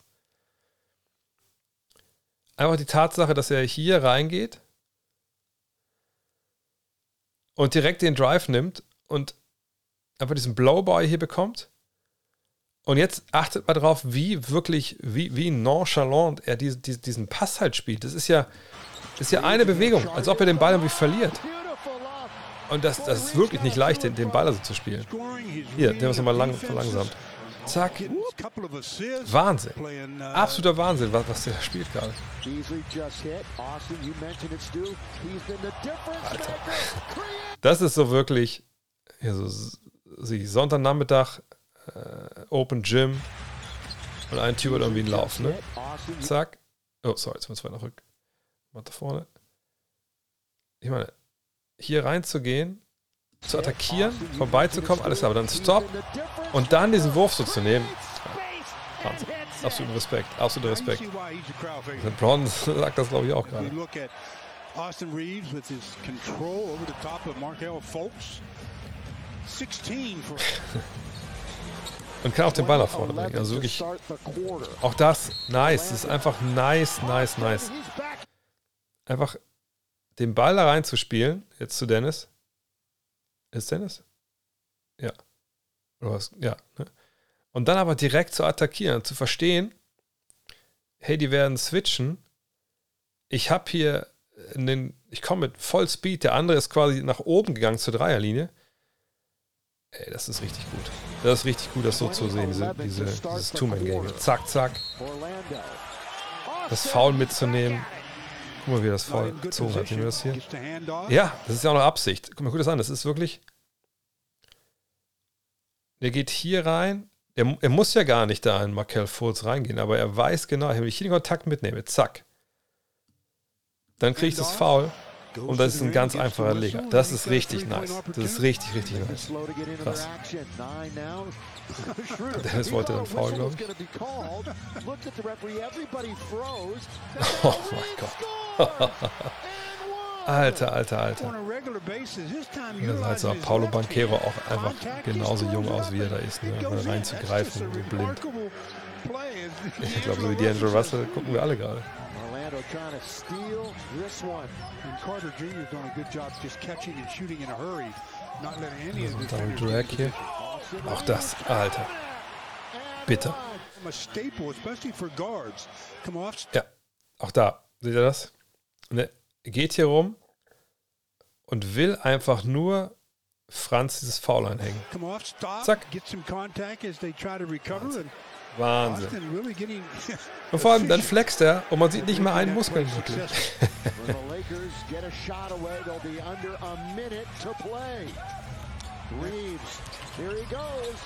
Wow. Auch da, Full Speed auf den Big Man zu, geht hoch. Das ist schon ziemlich nice. Und das waren sogar schon die. Boah.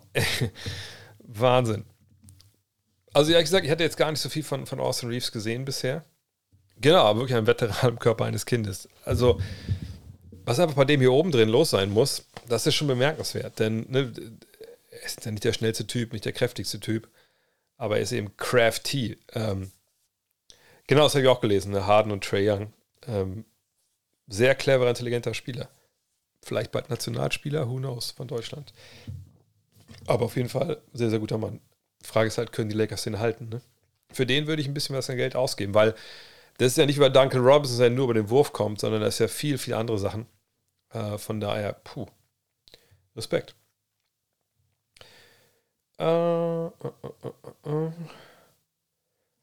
Hast du mitbekommen, warum LeBron jetzt doch so früh auf den Court zurückkehren konnte? Das schien ja irgendwas mit deutschen Ärzten zu tun gehabt haben. Das ist die große Frage. Ähm, meine persönliche Vermutung wäre, dass er mit Dr. Müller-Wohlfahrt irgendwie äh, gesprochen hat, weil angeblich ja irgendwie ähm, Dennis den empfohlen hatte. Was, äh, was, was, gestern, was am Sonntag da war, Abspiel hat ihm Dave McManaman von ESPN gefragt, hey, also was war denn da mit deinem Fuß los? Wieso bist du denn schwer da? Und er sagt, naja, da ist halt ähm, äh, was gerissen gesagt. Ähm, und äh, zwei Ärzte haben gesagt, nee, du musst operiert werden. Und dann hat ein dritter Arzt, den dann konsultiert, gesagt, nee, das geht auch so. Und der hat diesen dritten Arzt den LeBron of Feet genannt wo als ich zuerst gelesen habe, LeBron auf Feet, dachte ich, hä, nennt er seinen eigenen Fuß? Quasi, mein Fuß ist der LeBron der Füße, weißt du, so einer, der halt äh, immer, immer spielen kann. Äh, von daher, ähm, ja, also ich sag, hat irgendwas gesagt im Sinne von Müller Wohlfahrt. Der war auch, glaube ich, in LA, wenn ich es richtig gelesen hatte zu dem Zeitpunkt. Und LeBron wurde auch mal gefragt von McManaman, aber gut, dann sagt er auch, wie der Typ heißt. Das auch für den Arzt auch nicht schlecht. Und er sagt, nö, der Arzt will eher so ein bisschen hinter den Kulissen bleiben. Das würde auch dafür sprechen, dass es eher ein älterer Mensch ist, der vielleicht nicht so wirklich viel Werbung mehr braucht. Und das ist ja bei Willer Wohlfahrt so. Ja, ich, ich, ich glaube auch nicht, dass das, ähm, äh, wie er so schreibt, dass eher was geht, geht eher um Muskeln, aber bei Müller Wohlfahrt, aber ich kann mir vorstellen, dass er drauf geguckt hat, wenn er schon mal da war. Auf der anderen Seite, ähm, keine Ahnung. Äh, ich, ich frage mich ja auch, klar gibt es Fußspezialisten, gar, kein, gar keine Frage, aber in dem Fall, wenn es darum geht, LeBron hat auch gesagt, die Ärzte haben mir gesagt, ich bin so schnell geheilt wie, noch nie einer, den sie gesehen haben.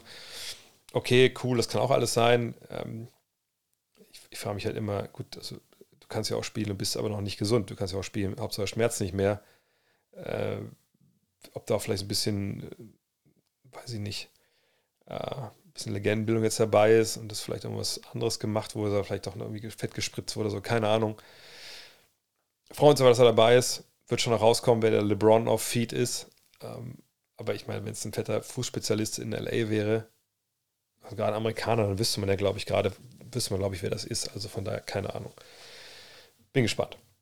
Ähm, Äh, wenn du dir aussuchen könntest, in welcher Ära, habe ich schon schon beantwortet. Äh,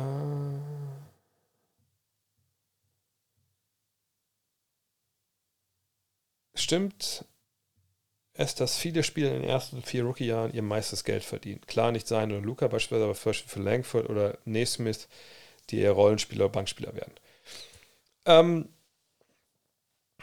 jein, das kommt darauf an. Warte mal, ich kann ja mal gucken. Ich glaube, wir haben die Tabelle sogar hier im, im, Buch. Dann kann ich mein Buch mal wieder in die Kamera halten. Wartet mal. Ähm, also es ist ja so, dass wenn du gedraftet wirst in die NBA und du wirst in der ersten Runde gedraftet, da gibt es äh, eine klare Gehaltsstruktur ne, das festgelegt, wer wie viel verdient, je nachdem, wo er halt gezogen wurde. Ähm, ich habe es echt schon lange nicht mehr in der Hand gehabt, hier, wenn ich ehrlich bin. Ähm, und das gilt für Zweitplatzierte halt nicht. Äh, für Zweitrunden-Profis halt nicht. Zweitrunden-Profis, die können durch ihre Dinger frei verhandeln und frei äh, ne, im Endeffekt. Ah ja, genau, hier könnt ihr das zum Beispiel sehen. Ähm, keine Angst, da sind nicht nur solche Tabellen drin. Ne, das sind so hier, ne, die Picks und wie viel die verdienen äh, in den Jahren jetzt. Ne, das, ist festgelegt so. Das sind Millionenzahlen. Das geht, sagt, durch die erste, ähm, die erste Runde durch. Ne, und dieses Geld ist ja garantiert.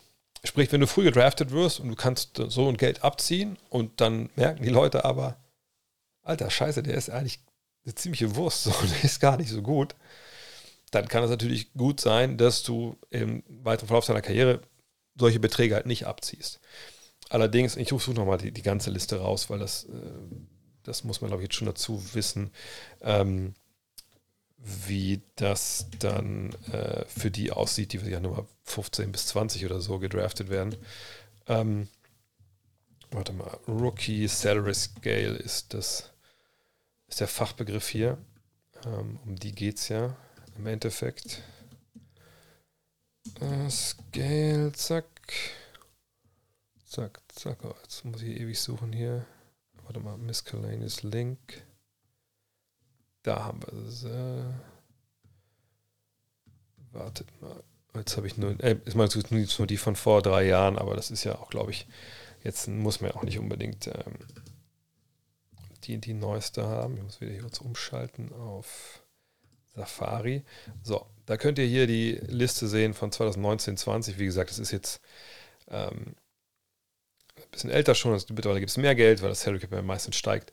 Aber ihr seht schon, wenn wir jetzt hier mal gucken, hier unten beim 18., 19., 20. Pick, da sind jetzt auch nicht unbedingt, gut, für uns alle wäre das geile Beträge. Also da kriegt man 1,8, 1,92 Millionen als 24. Pick. Das ist natürlich schon ganz geil. So.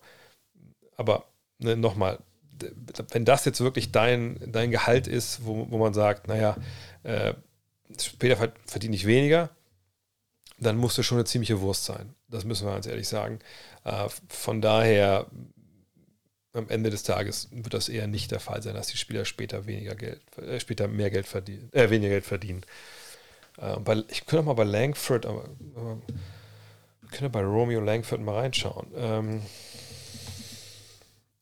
ist der überhaupt noch in der Liga? Ich weiß es ehrlich gesagt gar nicht. Oh, ähm, wartet mal. Romeo Langford. Mm. Da sehen wir ihn hier. Und wir sehen, er ist noch in der Liga, ist bei den Spurs. Ah gut, deswegen wusste ich nicht, dass er noch in der Liga ist. Da wurde er getradet auch, stimmt. So, und dann sehen wir hier jetzt das Geld. Ne? Das sind jetzt ne, seit seiner Rookie-Saison, das sind knapp 10,9 Millionen. Das ist dann die Qualifying-Offer. Wie Punkte macht er? Ähm, 7,2 trifft seine Dreier nicht.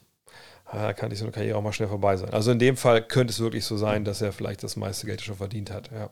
Von daher nicht alles auf einmal ausgeben. Ähm, aber auf jeden Fall sind das eher, äh, eher Ausnahmen.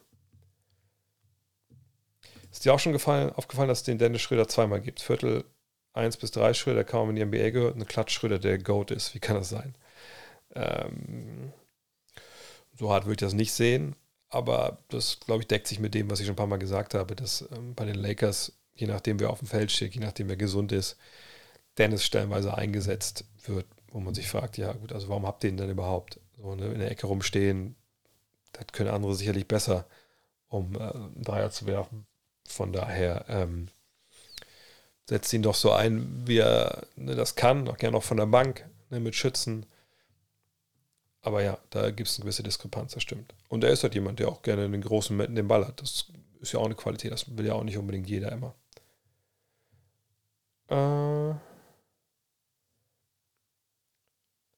ich könnte mir gut vorstellen, dass die NBA in den nächsten zwei Jahren um ein, in den nächsten Jahren um zwei Franchises erweitert wird. So könnten noch weitere neue Märkte erschlossen werden. Die NHL hat den Schritt vor kurzem auch gemacht.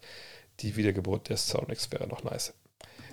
Ja, aber das bringt mich dann zu meinem alten, äh, ja, meinem alten Gleichnis. Die äh, OGs hier drin können gerne mal schreiben, über was ich jetzt gleich sprechen werde im Chat, wenn ihr es wisst.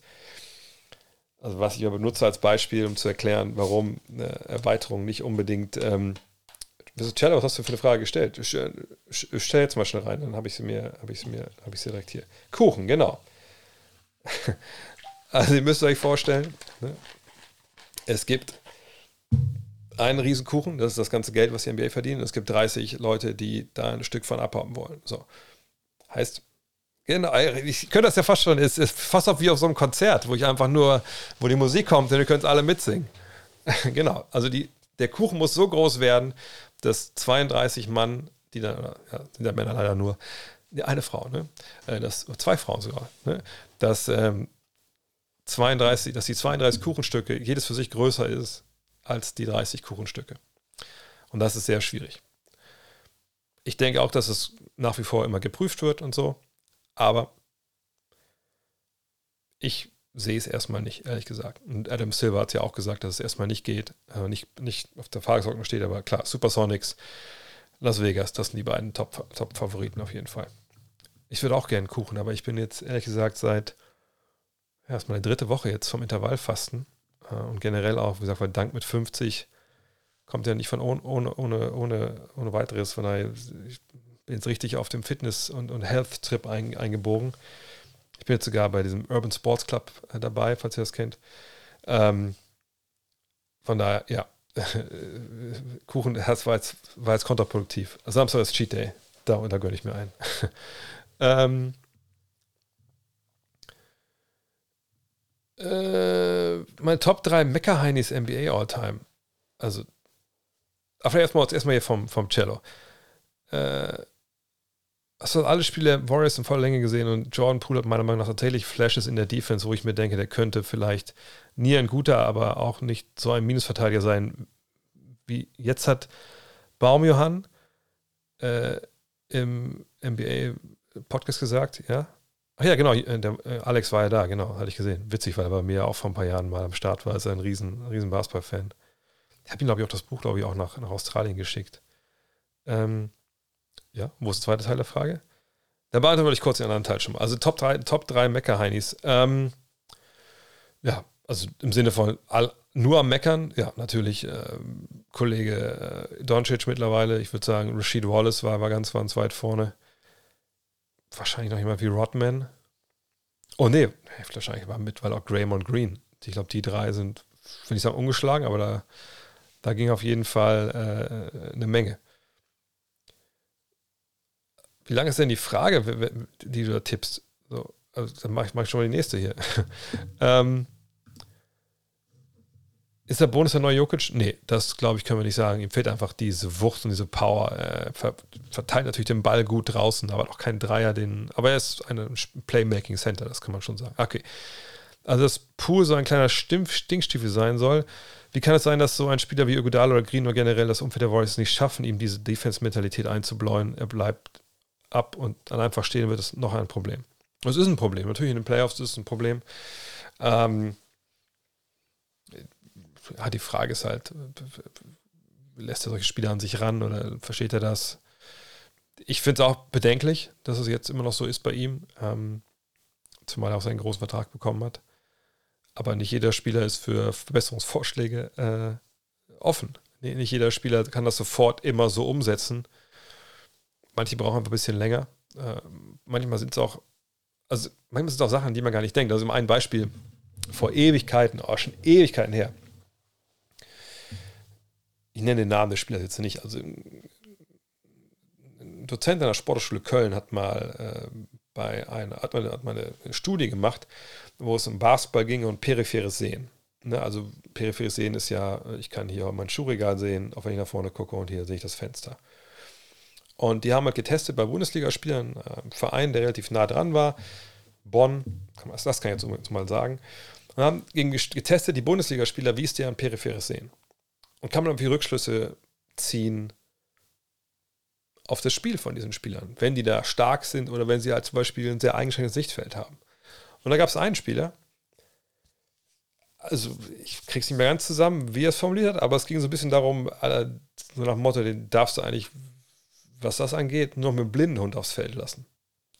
Also er konnte zwar natürlich sehen, aber der hatte halt einfach ein ganz schlechtes peripheres Sehen. Also nicht so, sondern wie so in die Richtung. Also mehr so ein Trichter als so ein breites Spektrum, sag ich mal. Ähm, und dann meinte der Dozent auch zu mir, ja, jetzt weiß ich auch, weil der, der hat auch früher selber mal da in Bonn unterwegs gewesen, jetzt weiß man auch, warum der, wenn er zum Korb zieht, die Leute stellenweise nicht sieht auf dem Flügel, die freistehen.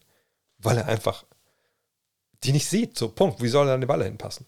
Ähm, jetzt sage ich nicht, dass Jordan Poole unbedingt ein super schlechtes peripheres Sehen hat. Ich weiß es nicht. Aber manchmal hat man einfach Spieler, die. Ich hatte auch mal einen Spieler, der hat einfach.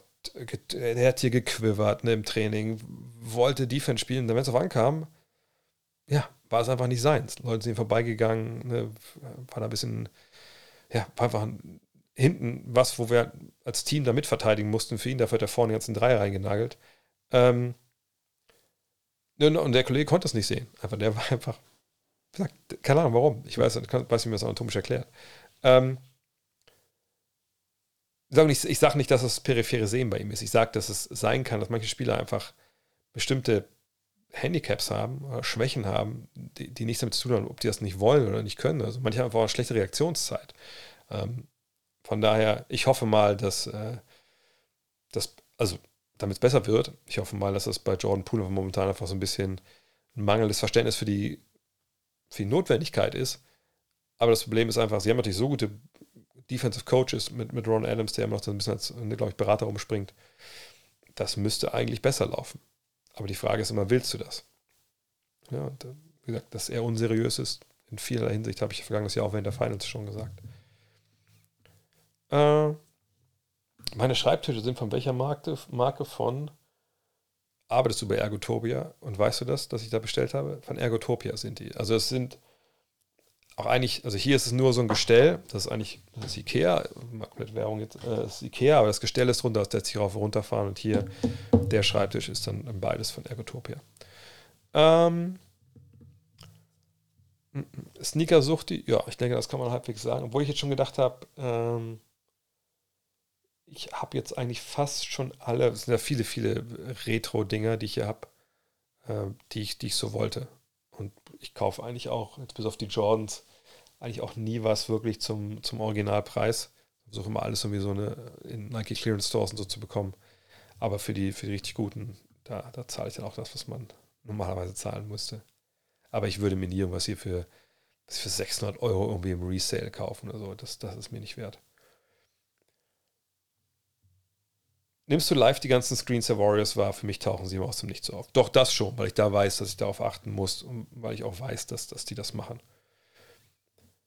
Vom Augentest her finde ich Embiid eher schwach in der Defense. Bei Five Out äh, sieht er schwach aus, wird oft geschlagen, wird dann durch seine Highlight-Blocks Highlight aufgewertet. Mm, nee, der ist defensiv schon wahnsinnig stark. Dass es natürlich Situationen gibt, wo man als Big Man nicht gut aussieht bei Five Out, ist auch klar. Ähm, aber nee, den, den Einfluss, den er nimmt, der ist schon, schon ziemlich groß. Das sollte man nicht, nicht in Abrede stellen.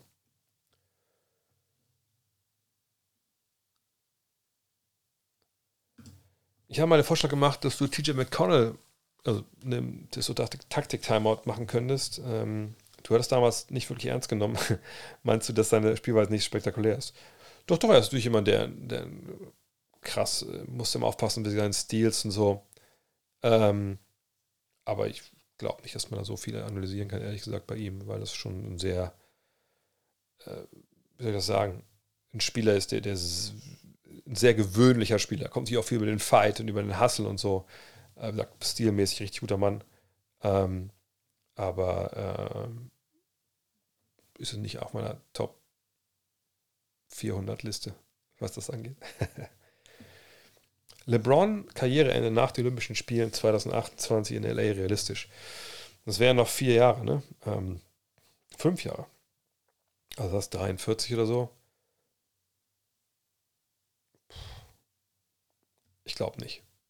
Ich glaube ehrlich gesagt nicht. Also ich glaube nicht, dass er so lange spielt. Wenn er mir jetzt sagen, wenn er mir jetzt sagt, ey, mach mal ein Over-Under, würde ich sagen, zweieinhalb Jahre spielt er noch. Ähm, weil, na klar, ne, er hat immer noch den Drive, er will immer noch. Ähm, aber der Körper, ob das auch weiter so gut geht, ich kann es mir ehrlich gesagt nicht wirklich vorstellen, wenn ich ehrlich bin. Äh, ich sehe häufig Spieler von der Bank, die auf dem Spielfeld befinden. Gibt es eigentlich keine Regel, die sowas bestraft? Doch, aber die Liga guckt oder die Refs gucken dann halt auch schon, ob es das Spiel beeinflusst oder nicht. Also natürlich dürfen Leute nicht aufs Feld gehen. Das, da gibt es natürlich klare Sprachen, wenn es so wie Schlägerei oder sowas gibt, ne, dann dürf, darfst du nicht von der Bank aufs Feld. Deswegen sieht man oft die Assistant Coaches so eine Mauer bilden vor der Bank, dass keiner aufs Feld rennt. Ähm, ab und zu steht da einer beim Jubeln oder so da, aber es ist schon selten und meistens nicht, wenn der Ball da ist. Von daher, da muss man mal sehen. Also wenn der Ball in deinem Halbfeld ist, wird er gespielt, dann hast du natürlich nichts auf Spielfeld zu suchen. Das ist vollkommen klar. Und dann gibt es technische Fouls. Ähm.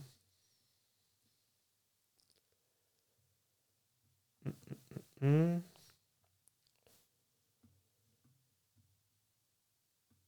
Äh, jetzt ich gerade ganz Kommentar hier zum Thema Austin Reeves. Äh, lass uns auf schöne Play-ins hoffen. Ja, denke ich auch. Meine Play-in ist natürlich äh, im Endeffekt das, was die NBA ähm, nicht sein kann. Ne? Eben momentan läuft ja das NCAA Tournament, jetzt glaube ich am Wochenende ist ja das Finale oder Halbfinale, ne? das Finale ist am Montag äh, oder am Sonntag auf Montag dann, nee, Montag auf Dienstag, so, Montag auf Dienstag, ne? Ähm,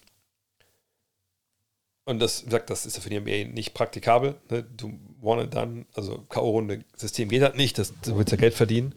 Ähm, und Ingles und Holiday wäre auf jeden Fall eine gute Sache nächste Woche. Ja, kann ich schon mal aufschreiben. Ähm, von daher, Playing Tournament ist so ein bisschen was in die Richtung. Und das macht es natürlich so, so cool, weil es quasi sind, also nicht 7 gegen 8, aber alle anderen Spiele sind ja im Endeffekt ähm, Game Sevens. Von daher, ich finde das eine, eine, gute, gute Einrichtung, die sie da gemacht haben. Mhm. Sollte Riley auch langsam überlegen, die Reißleine zu ziehen. Die ganze Saison fühlt sich sowas an wie ein Schritt vorwärts, zwei zurück. Gegen Brooklyn auch wieder komplett eingebrochen, besonders in der Defense habe in Miami oft das Gefühl, in jeder Offseason, dass man nie all in geht, da Mickey Arison gefühlt nach der LeBron-Ära darauf achtet, möglichst die Luxussteuer zu vermeiden. Bin langsam echt der Meinung, dass Miami mit einem anderen Team besser dran wäre. Ähm, da können wir nochmal auf die äh, Geschichte gucken. Ähm, also, ich glaube ehrlich gesagt nicht, dass Miami so ein Problem hat, damit all in zu gehen oder dass sie da, äh, dass sie das nicht, äh, nicht machen. Ich glaube einfach, dass sie die Möglichkeit gar nicht haben, da irgendwas in der Richtung äh, großartig zu verändern. Man kann leider hier nicht zurückgehen in der Zeit, sage ich mal, äh, weil äh, da bräuchte man dann äh, einen Premium-Account 4. Aber wenn wir das hier sehen, dann sehen wir ja, dass zum Beispiel gerade nächstes Jahr dieses Team brutal teuer ist mit 173 Millionen. Dieses Jahr 149 Millionen, da liegt man auch klar über dem Salary Cap ähm, und glaube ich auch schon irgendwo, irgendwo an, an der Luxussteuergrenze, aber ich weiß es ehrlich gesagt nicht genau. Aber wenn wir die Zahlen da unten sehen, dann sehen wir ja, ne, also Jimmy Butler, Adebayo, fette Kohle, was auch okay ist für beide natürlich. Lowry, das ist natürlich Geld, das zum Fenster rausgeschmissen wurde, wenn man ehrlich ist, wie man sieht, wie er, wie er spielt. Duncan Robinson, ich hoffe, dass da noch mal was kommt, aber Stand heute ist das Geld auch eher zum Fenster rausgeworfen. Tyler Hero, der kommt dann nächstes Jahr dazu. Ne? Also ich kann da nicht erkennen, dass man irgendwie Geld spart. Was ich erkenne, ist, dass man, naja, also den falschen Leuten das Geld vielleicht gegeben hat, in dem Fall Robinson, dass man mit, mit Butler und Adebayo zwei Superstars hat, oder zwei Stars hat, die tolle Qualitäten haben, aber sicherlich dann nicht die, äh, nicht die, nicht die total kompatiblen Skills. Also beide nicht unbedingt Dreier schützen. Ne, der eine kann mit Ball was machen, Butler, der Adebayo kann es ein bisschen. Adebayo zumindest ähm, äh, soll ich das sagen? Adebayo hat ähm, also er hat seinen Wurf so ein bisschen jetzt äh, stabilisiert, aber natürlich längst nicht da, wo es sein müsste, um aus dem äh, Dribbling zu kreieren. Schreibst du, ich glaube, Lowry nimmt weniger bei Duncan, keine Ahnung. Also Lowry kriegt ja das Geld, kriegt er 28 oder 29. Also ich glaube nicht, dass er sagt, nächstes Jahr, komm, lass einen neuen Vertrag aushandeln, sondern das, ist, das Geld steht ja da. Und, und äh, Robinson steht auch da. Die Verträge sind ja garantiert. Das ist jetzt gemacht und getan.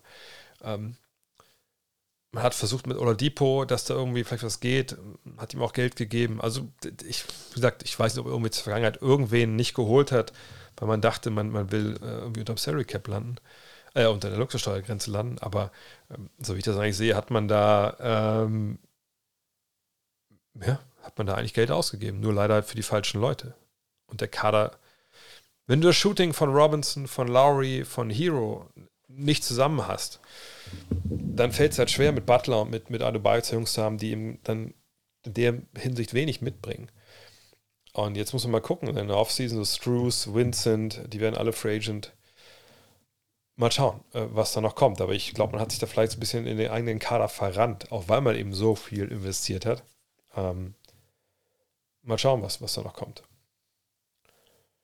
Äh, ach, Guten Abend, Jürgen. Ist das, sind die Hefte angekommen? Hast du schon was gehört? Ich hatte ja, also Jürgen ist ja einer von den Helden unserer äh, Geschichte aus der JVA Siegburg in der, in der Dark Issue. Ich hatte ja letzte Woche da Pakete hingeschickt, zwei Stück. Ich hoffe, es ist angekommen.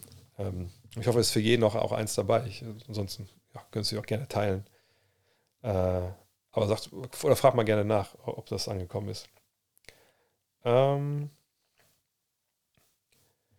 es gibt ja den Clutch Player of the Year. Welchen Spieler in den 90ern und 2000ern wäre präsentiert für den Titel? Na gut, äh, rein vom ähm, Gefühl natürlich Jordan und Kobe. Ich glaube, an Jordan geht auch kein Weg vorbei in den 90ern. 2000 hätte man sicherlich Kobe gehabt. Ähm, aber da hatten wir ja auch schon stellenweise ähm, ja, äh, Zahlen, Klatschzahlen wurden erhoben. Zum ersten Mal hat man gesehen, okay, das ist bei Kobe jetzt doch nicht so gut, was die Quote anging. Äh, ich glaube, wenn ich mich richtig erinnere, hat glaube ich auch im Heft, hatte nicht Camelo Anthony in dem einen Jahr die beste Quote.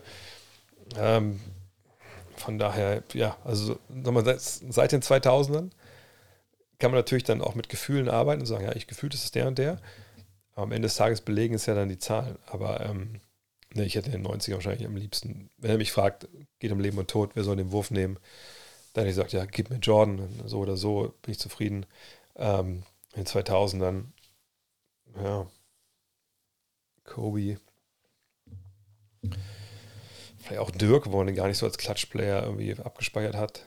Äh, wahrscheinlich was sagen, gib mir einfach Dirk in dem Fall. Aber ich würde nie so einen Big Man eigentlich nehmen, weil wenn man sich einen eigenen Wurf kriegen muss im Dribbling, sind natürlich ein bisschen äh, benachteiligt. Von daher, vielleicht würde ich es mir einfach. Äh ah, super, ist alles angekommen. Ja, das freut mich. Ich hoffe, die Jungs äh, haben Spaß daran. Ähm, ja, ich, denke, ich sage einfach Kobe. Einfach weil ich denke, Mama Mentality. Aber die Zahlen das vielleicht nicht ganz hergeben, dann äh, denke ich aber trotzdem, dass das. Ähm, dass ich einfach von ihm einfach dann. Ich mir das eher über mein Schicksal entscheidet dann. Äh, bei den Geldern hoffe ich mal, dass Franz das Wasser bei euren Geschäften gezahlt hat. Nee, das habe ich, hab ich schon. Also da, da waren wir eben in der Trainingsanlage, hatten gar nichts zu trinken da stehen, glaube ich, ehrlich gesagt. Aber es gibt die, habe ich mal die Story erzählt mit Moritz äh, in Ann Arbor damals, während der Finals 2000, oh Mann, keine Ahnung, 2016 oder 17, als ich, als wir diesen Manfred Streher Medienpreis, den noch gab, gewonnen haben, äh, der DBB hat den vergeben, und als ich meinte, hey, wir, wir gehen, ich komme vorbei, ich komme aus Cleveland hochgefahren, die ist, glaube ich, so drei Stunden. Und dann, äh, dann gebe ich einen aus. Habe ich das schon mal erzählt hier? Schreibt es mal in den Chat rein. Weil ich will natürlich nicht langweilen mit. Wenn ich schon eben schon die Kuchennummer äh, schon zum hundertsten Mal erzählt habe, äh, dann würde ich vielleicht äh, euch nicht mit der Geschichte langweilen wollen, wenn ihr die schon kennt. Mm -mm. Wir waren nicht Burger essen. Nee, nee.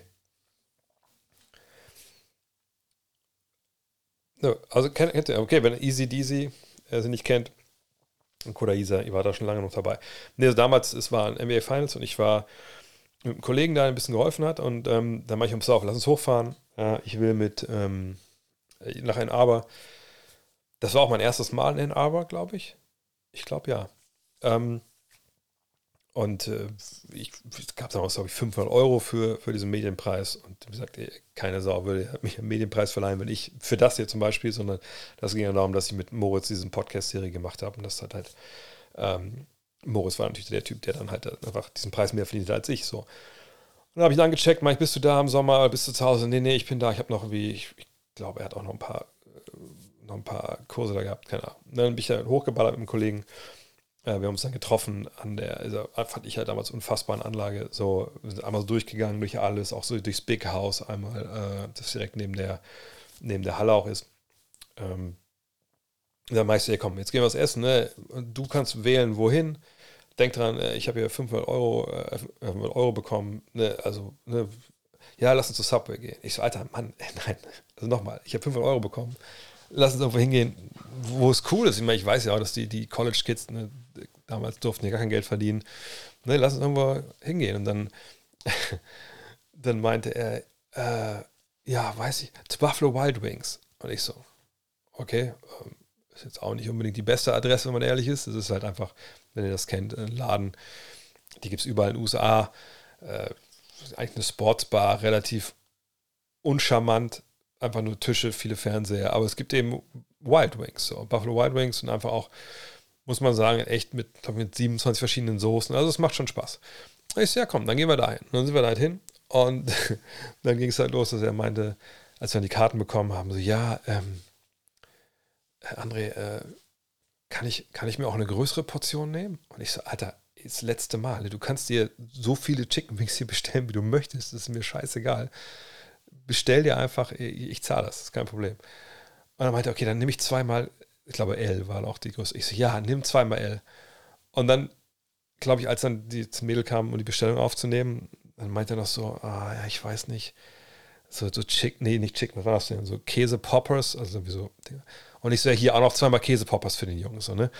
Und dann war das halt so krass, dass er einfach, ne, war so mega happy und hat dann sich die, die eine L-Portion und die einen Cheese Poppers dann einpacken lassen, weil er meinte, ey, da kann ich noch die nächsten Tage von essen. Und ich dachte so, Alter, so krass, ne? Also das, sagt, das Leben im College ist dann schon ein bisschen was anderes, gerade wenn so die Saison nicht läuft.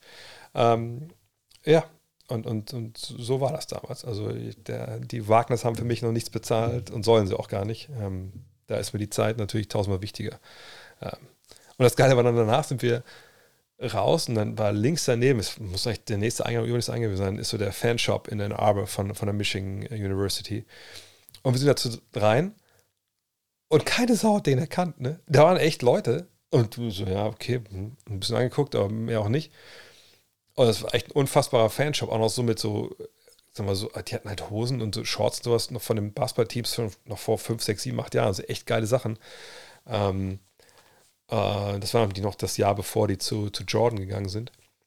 Und im Jahr drauf waren wir dann wieder da und da konnten die, konnte er gar nicht durchlaufen. Die Leute haben direkt immer Fotos gemacht und so. Ja, kleiner Exkurs. Äh, was fehlt den Pacers noch, um wenigstens mal auf Platz 6 bis 8 zu landen? Ja, einfach eine Saison, wo ähm, ja, einfach mal alles zusammenkommt. Ne? Die haben natürlich viele junge Spieler gehabt, dieses Jahr auch wieder. Ähm, von daher, das ist aber jetzt, das muss intrinsisch wachsen. Ähm, dieses Jahr war es natürlich eine tolle Saison von Turner äh, etc. Aber ähm, ich kann mir vorstellen, dass er wirklich auch dann äh, bei die Yield im Sommer getradet wird. Aber jetzt nächstes Jahr, denke ich, wird man dann auch den nächsten Schritt machen wollen Richtung, Richtung Playoffs. Ähm, je nachdem, wie man da jetzt sieht im Endeffekt. Ähm, aber es ist halt, das ist gerade diese Entwicklungsphase, wie, wie man gerade jetzt ist im Steigen begriffen. Jetzt muss man halt gucken, auf wen man da genau setzt. Äh,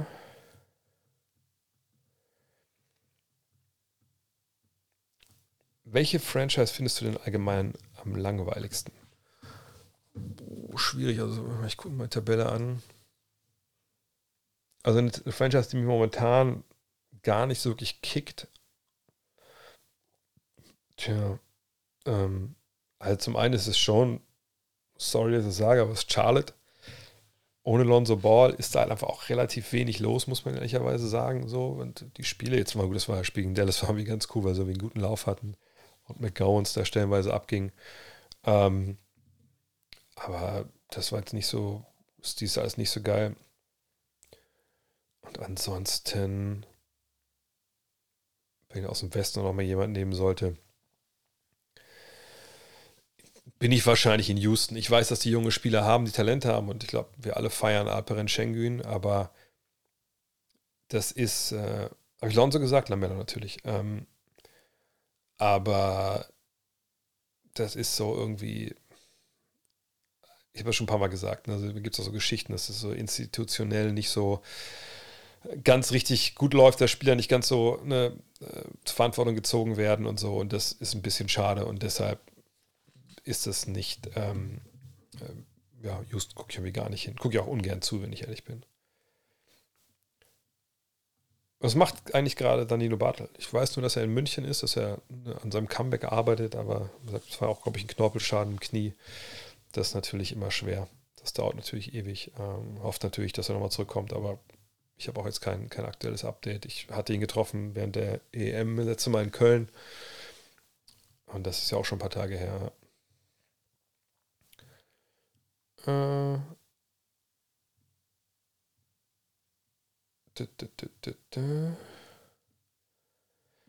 Setzt sich durch im NCAA Final Four. Richtig geiles Turnier gewesen, so viele Überraschungen. Ja, wahnsinnig viele Überraschungen. Ich habe das immer nur so in Podcasts dann gehört. Ich höre jeden Tag hier Pardon the Interruption zum Beispiel.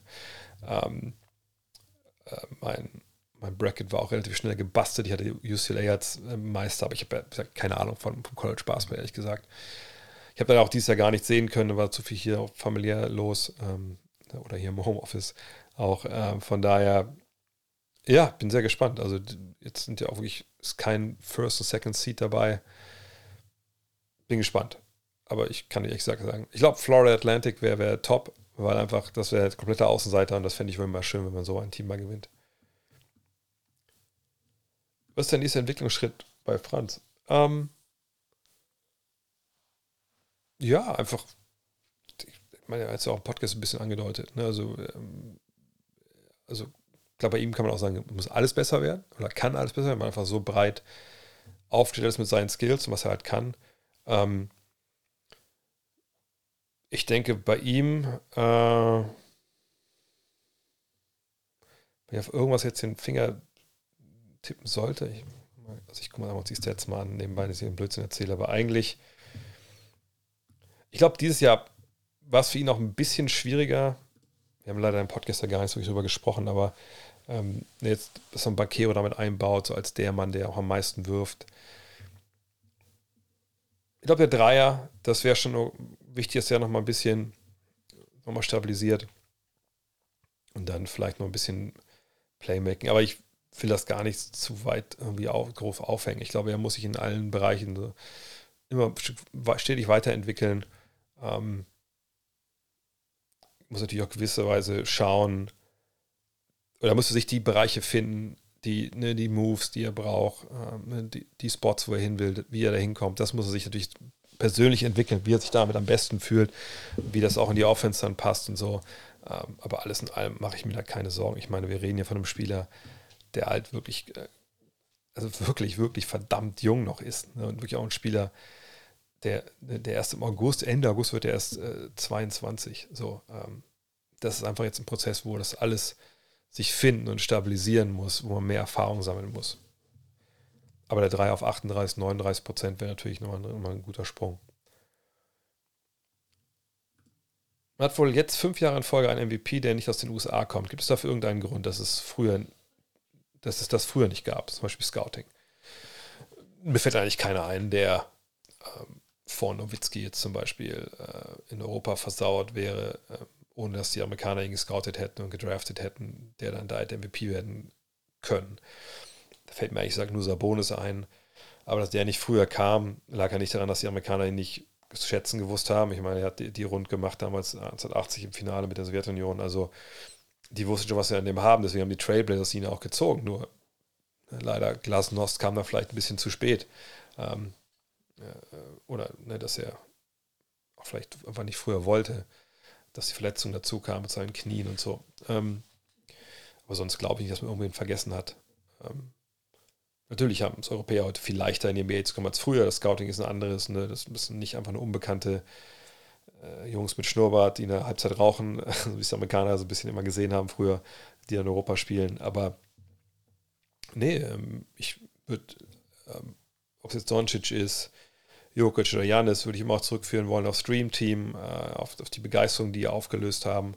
Nicht nur bei, die drei sind ja nicht so jung, dass sie jetzt, oder so alt, dass sie, die haben da spielen sehen und dann wollten sie Basketball, sondern ne, einfach, die, die, das Dream Team ist, ist einfach, war eine Explosion äh, in, der, in der Sportwelt, sage ich mal, in der Basketballwelt, dass auf einmal nicht nur mehr Leute Basketball spielen wollten in, in der ganzen Welt, sondern einfach, dass man auch gemerkt hat, hey, das, das, da gibt es ein anderes Level noch, da wollen wir hin. Ne? Das hat auch, glaube ich, im Coaching viel gebracht. Dann kam das Internet dazu, das Coaching-Methoden etc., alles viel leichter ausgetauscht werden konnte.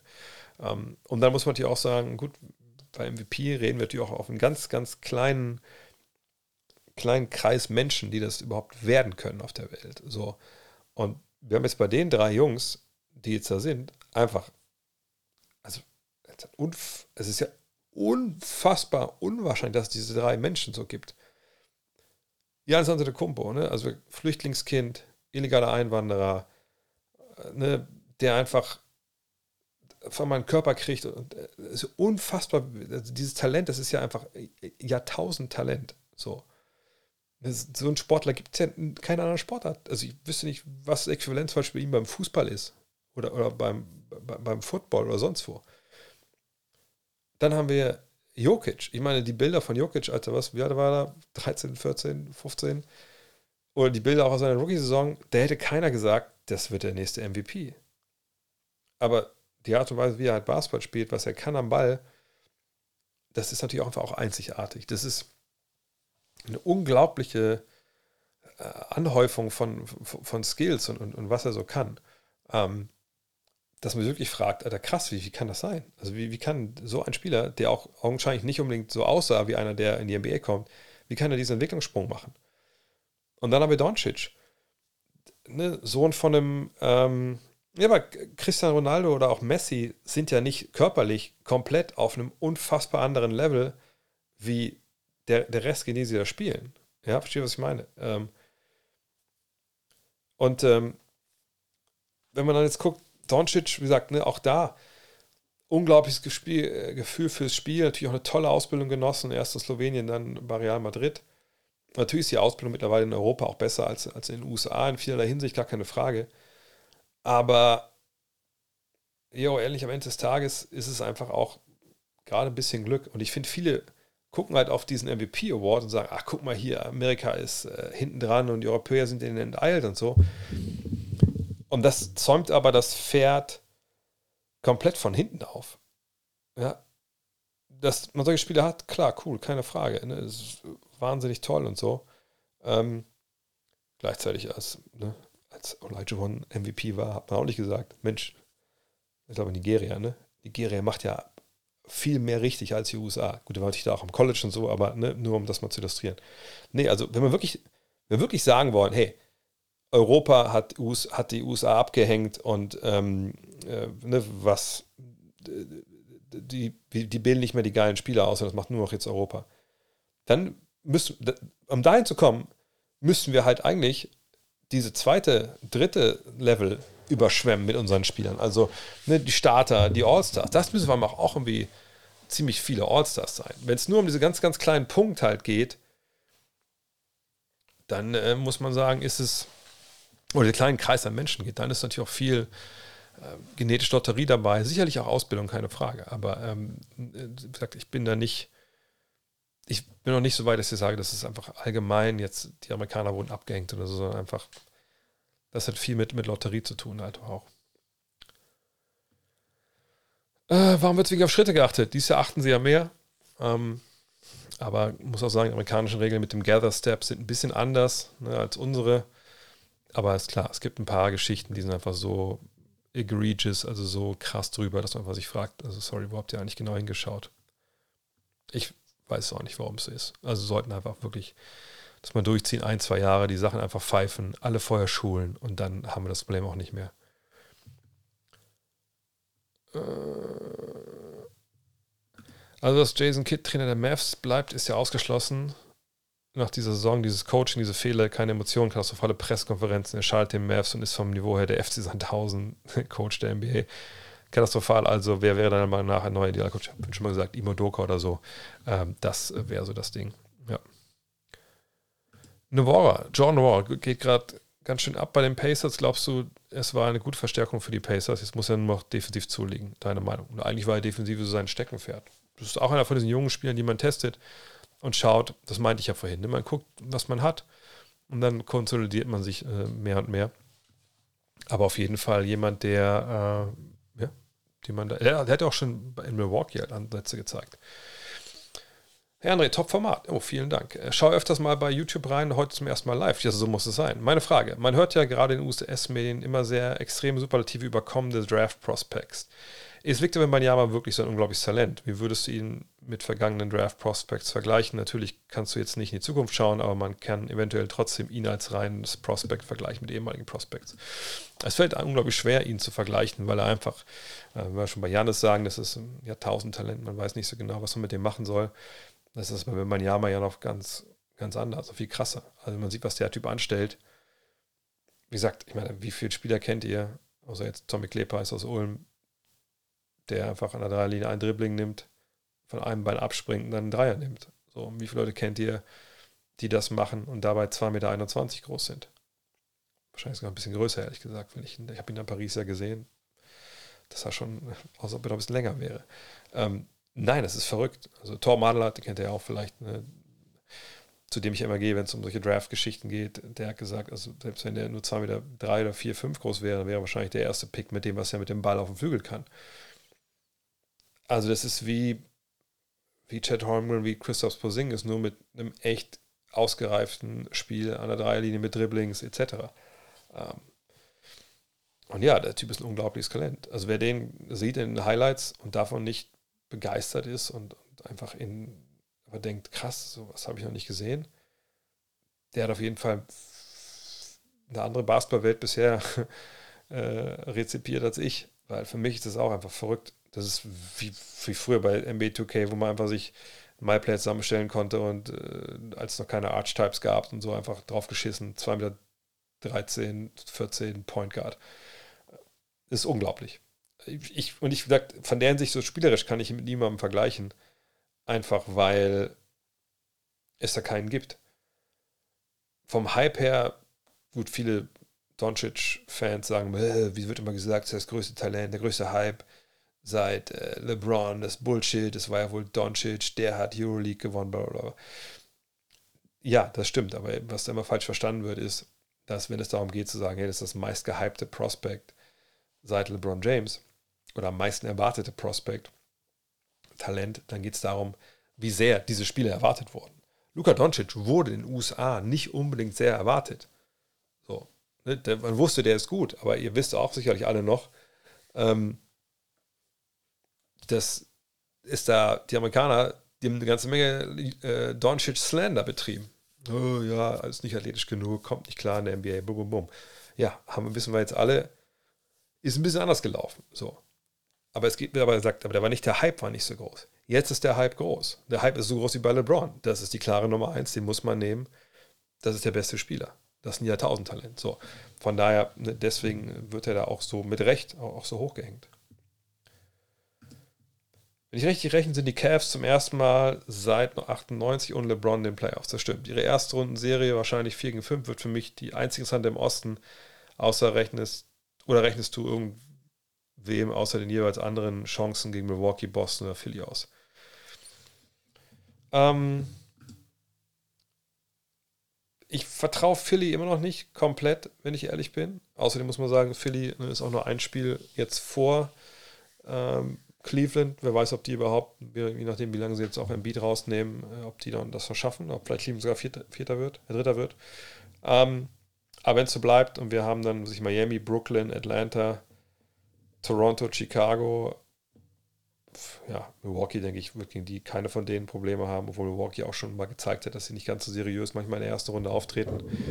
Ähm, Boston, denke ich, hat eigentlich auch keine keine Probleme, aber auch die haben dieses Jahr ein paar Stolperer gehabt.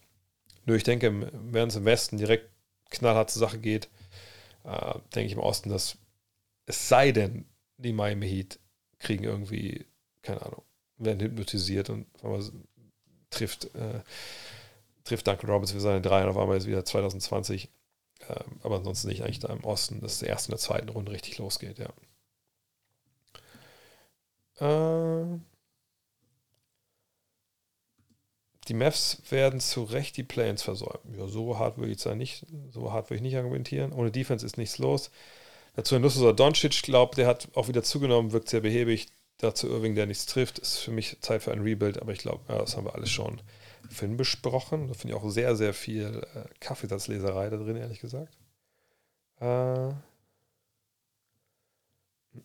mm, mm,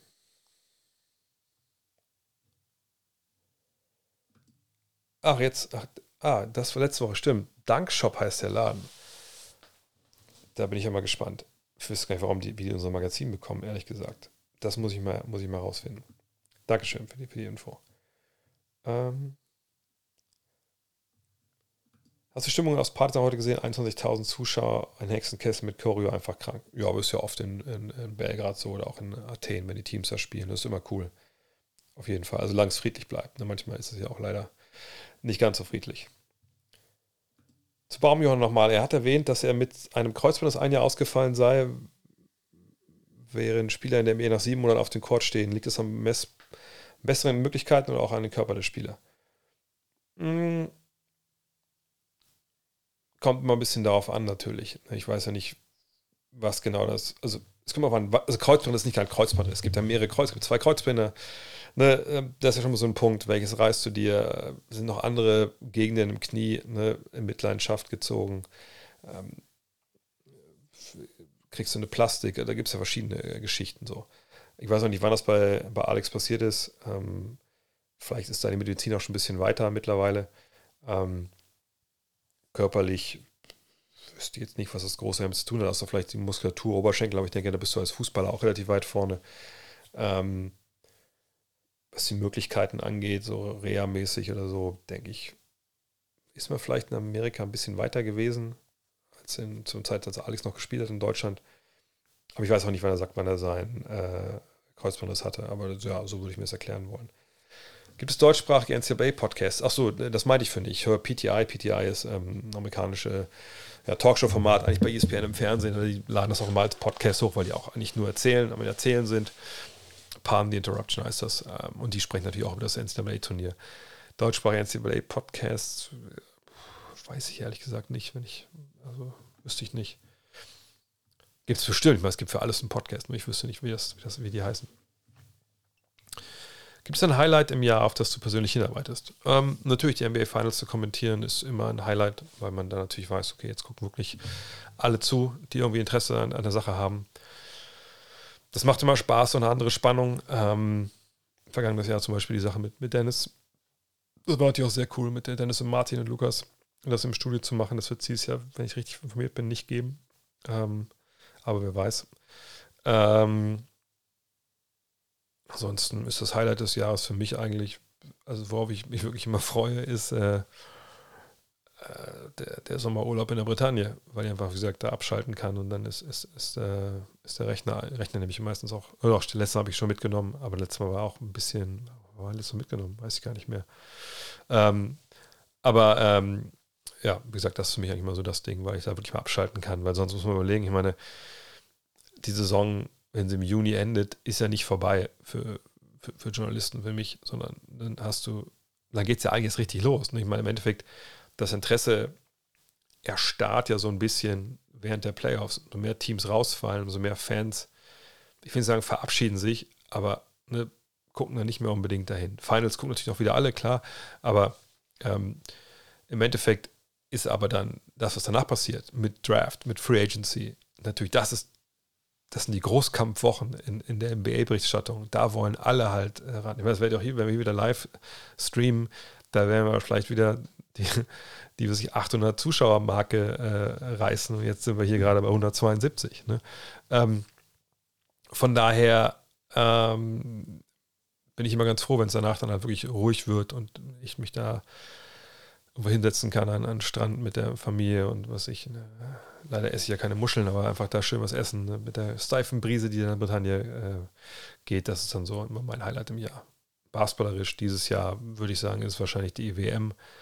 Leider werde ich da nicht vor Ort sein, denke ich, aber äh, davon dann na, wieder geile Podcasts zu machen mit geilen Gesprächspartnern, hoffentlich genauso wie zur EM ja auch. Ähm, da dann zu streamen, hoffentlich so Watchalongs mit euch zu machen, das natürlich auch was wird auch geil werden, denke ich. Hatte John eine Naturglatze? Ja, also er hat natürlich relativ früh die Haare hier verloren, irgendwann waren die hinten auch weg, aber er hat dann wahrscheinlich auch rasiert. Also es war nicht, der hat ja, also ich weiß nicht, wie die Krankheit heißt, die Charlie Villanueva hatte, die hatte er sicherlich nicht. Ne? Äh, CR7 Kopfballtore gesehen, der war an seiner Prime zwei Köpfe höher als der Rest. Ja gut, der ganze Rest war 1,60.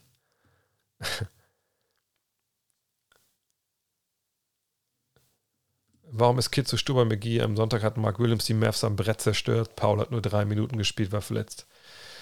Ich weiß ehrlich gesagt auch nicht mehr. Ähm ich glaube, er will einfach einen Shooter auf dem Feld haben. Aber manchmal, gebe ich dir recht, ist es nicht mehr wirklich zu erklären. Äh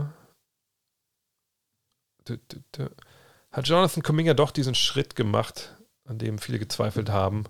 Er ist doch ziemlich jung, wie gut kann er werden? Ich habe da ein ganz, äh, ich weiß gar nicht, wie ich sagen soll. Also ich krieg's nicht wirklich gegriffen. Also er ist sehr jung, gar keine Frage. Und dann können seine Zahlen uns mal anschauen. Wir sehen, dass er jemand, der jung ist, 20. Denn das ist halt äh, wahnsinnig jung. Deswegen hätte ich auch nie über ihn den Stab gebrochen. Ähm, das sind die Zahlen. Da sehen wir auch, das ist jetzt, hat sich nicht unbedingt viel getan. Im Gegenteil, wenn wir auf 36 Minuten gucken, sehen wir, sind die Zahlen ja eigentlich zurückgegangen, bis auf die Assists, das ist schon mal ein gutes Zeichen. Dreierquote ist gestiegen, das ist schon mal okay. Äh, Zweierquote ist ein bisschen runtergegangen, aber das ist okay, das ist mal auf hohem Niveau. Die das Offensivrating ist runtergegangen. Hier sehen wir auch noch überall Minus. Ähm, PR sehen wir, das runtergegangen. Aber wie gesagt, bei so einem jungen Spieler würde ich noch gar nicht so sehr auf die Zahlen gucken und das dann alles damit erklären wollen. Ähm, das ist nicht so ganz leichte Situation. Für alle nicht. Für Moses Moody ist keine Situation. Für, für Wiseman war es keine einfache Situation. Kuminga kann noch einen großen Sprung machen. Aber nächstes Jahr, denke ich, ist bei ihm dann so das entscheidende Jahr. Da muss er dann natürlich äh, wirklich dann auch besser funktionieren. Thema genetische Lotterie. Theoretisch wären dann Länder wie China oder Indien aufgrund der Mehrzahl an Lotterietickets bevorzugt. Wie kannst du dir erklären, dass zum Beispiel Norwegen mit 4 Millionen Einwohnern den Wintersport komplett dominiert, zwei der besten Premier League Fußballer hat, Top 10 Tennisspieler, Handball macht und auch in der Leichtathletik stark sind. Anderes Beispiel sind Slowenien, zwei Millionen Einwohner, Doncic, Skispringen und zwei der besten, fünf besten Radsportler. Ist das wirklich Lotterie? Nee, nicht nur. Du musst natürlich auch in der Lage sein, Spieler oder Menschen mit besonderen Talenten zu fördern und die auch auszubilden. Ähm, also vielleicht, wenn wir jetzt bei Norwegen beim Wintersport sind. Naja, also in Nigeria wirst du wahrscheinlich nicht so, wirst, wirst wahrscheinlich super viele geile Langläufer finden, wenn da Schnee fallen würde. So. Ne? Aber wenn du natürlich in deinem Land gar keine Kultur hast ähm, und die Möglichkeit gar nicht hast, diese Sport auszuüben, dann wird es natürlich schwer, dich dafür zu begeistern oder auch, dass du Leute in einem Land hast, die gute Trainer sind, die dich dahin bringen, etc. pp. Also das äh, ist ja einfach schon mal ein Riesenpunkt dazu. Und dann hat es ja viel damit zu tun, na klar, wie, es geht ja schon ganz basal los. Also jetzt vielleicht spanne ich den Bogen jetzt auch zu weit, aber wenn ihr euch erinnert, äh, in unserer zweiten Ausgabe der Liebes- oder Love-Issue haben wir ja ähm, ein Interview gemacht mit, äh, mit Henning Harnisch, der sich ja zum Ziel gesetzt hat, der kämpft halt für Sport in den Grundschulen. Dass in den Grundschulen wirklich auch Sport ähm, gelehrt wird, ne? dass Kinder Sport treiben können, dass Kinder überhaupt in, in, Sportvereine kommen. Es muss nicht nur Basketball sein. So, und wenn du ein Land hast, und ich weiß nicht, wie das Nor Norwegen oder Slowenien ist, aber wo du eine, eine tolle, breite, sportliche Grundausbildung hast, ähm, ne? weil die Kinder, was ich, man Purzelbaum auch lernen in der Schule, heutzutage auch nicht mehr großartig der Fall ist im Sportunterricht, wenn ich richtig informiert bin. Ähm, oh, schöne Grüße nach Armenien. Ähm, dann hast du natürlich da einen gewissen Vorteil. Ne?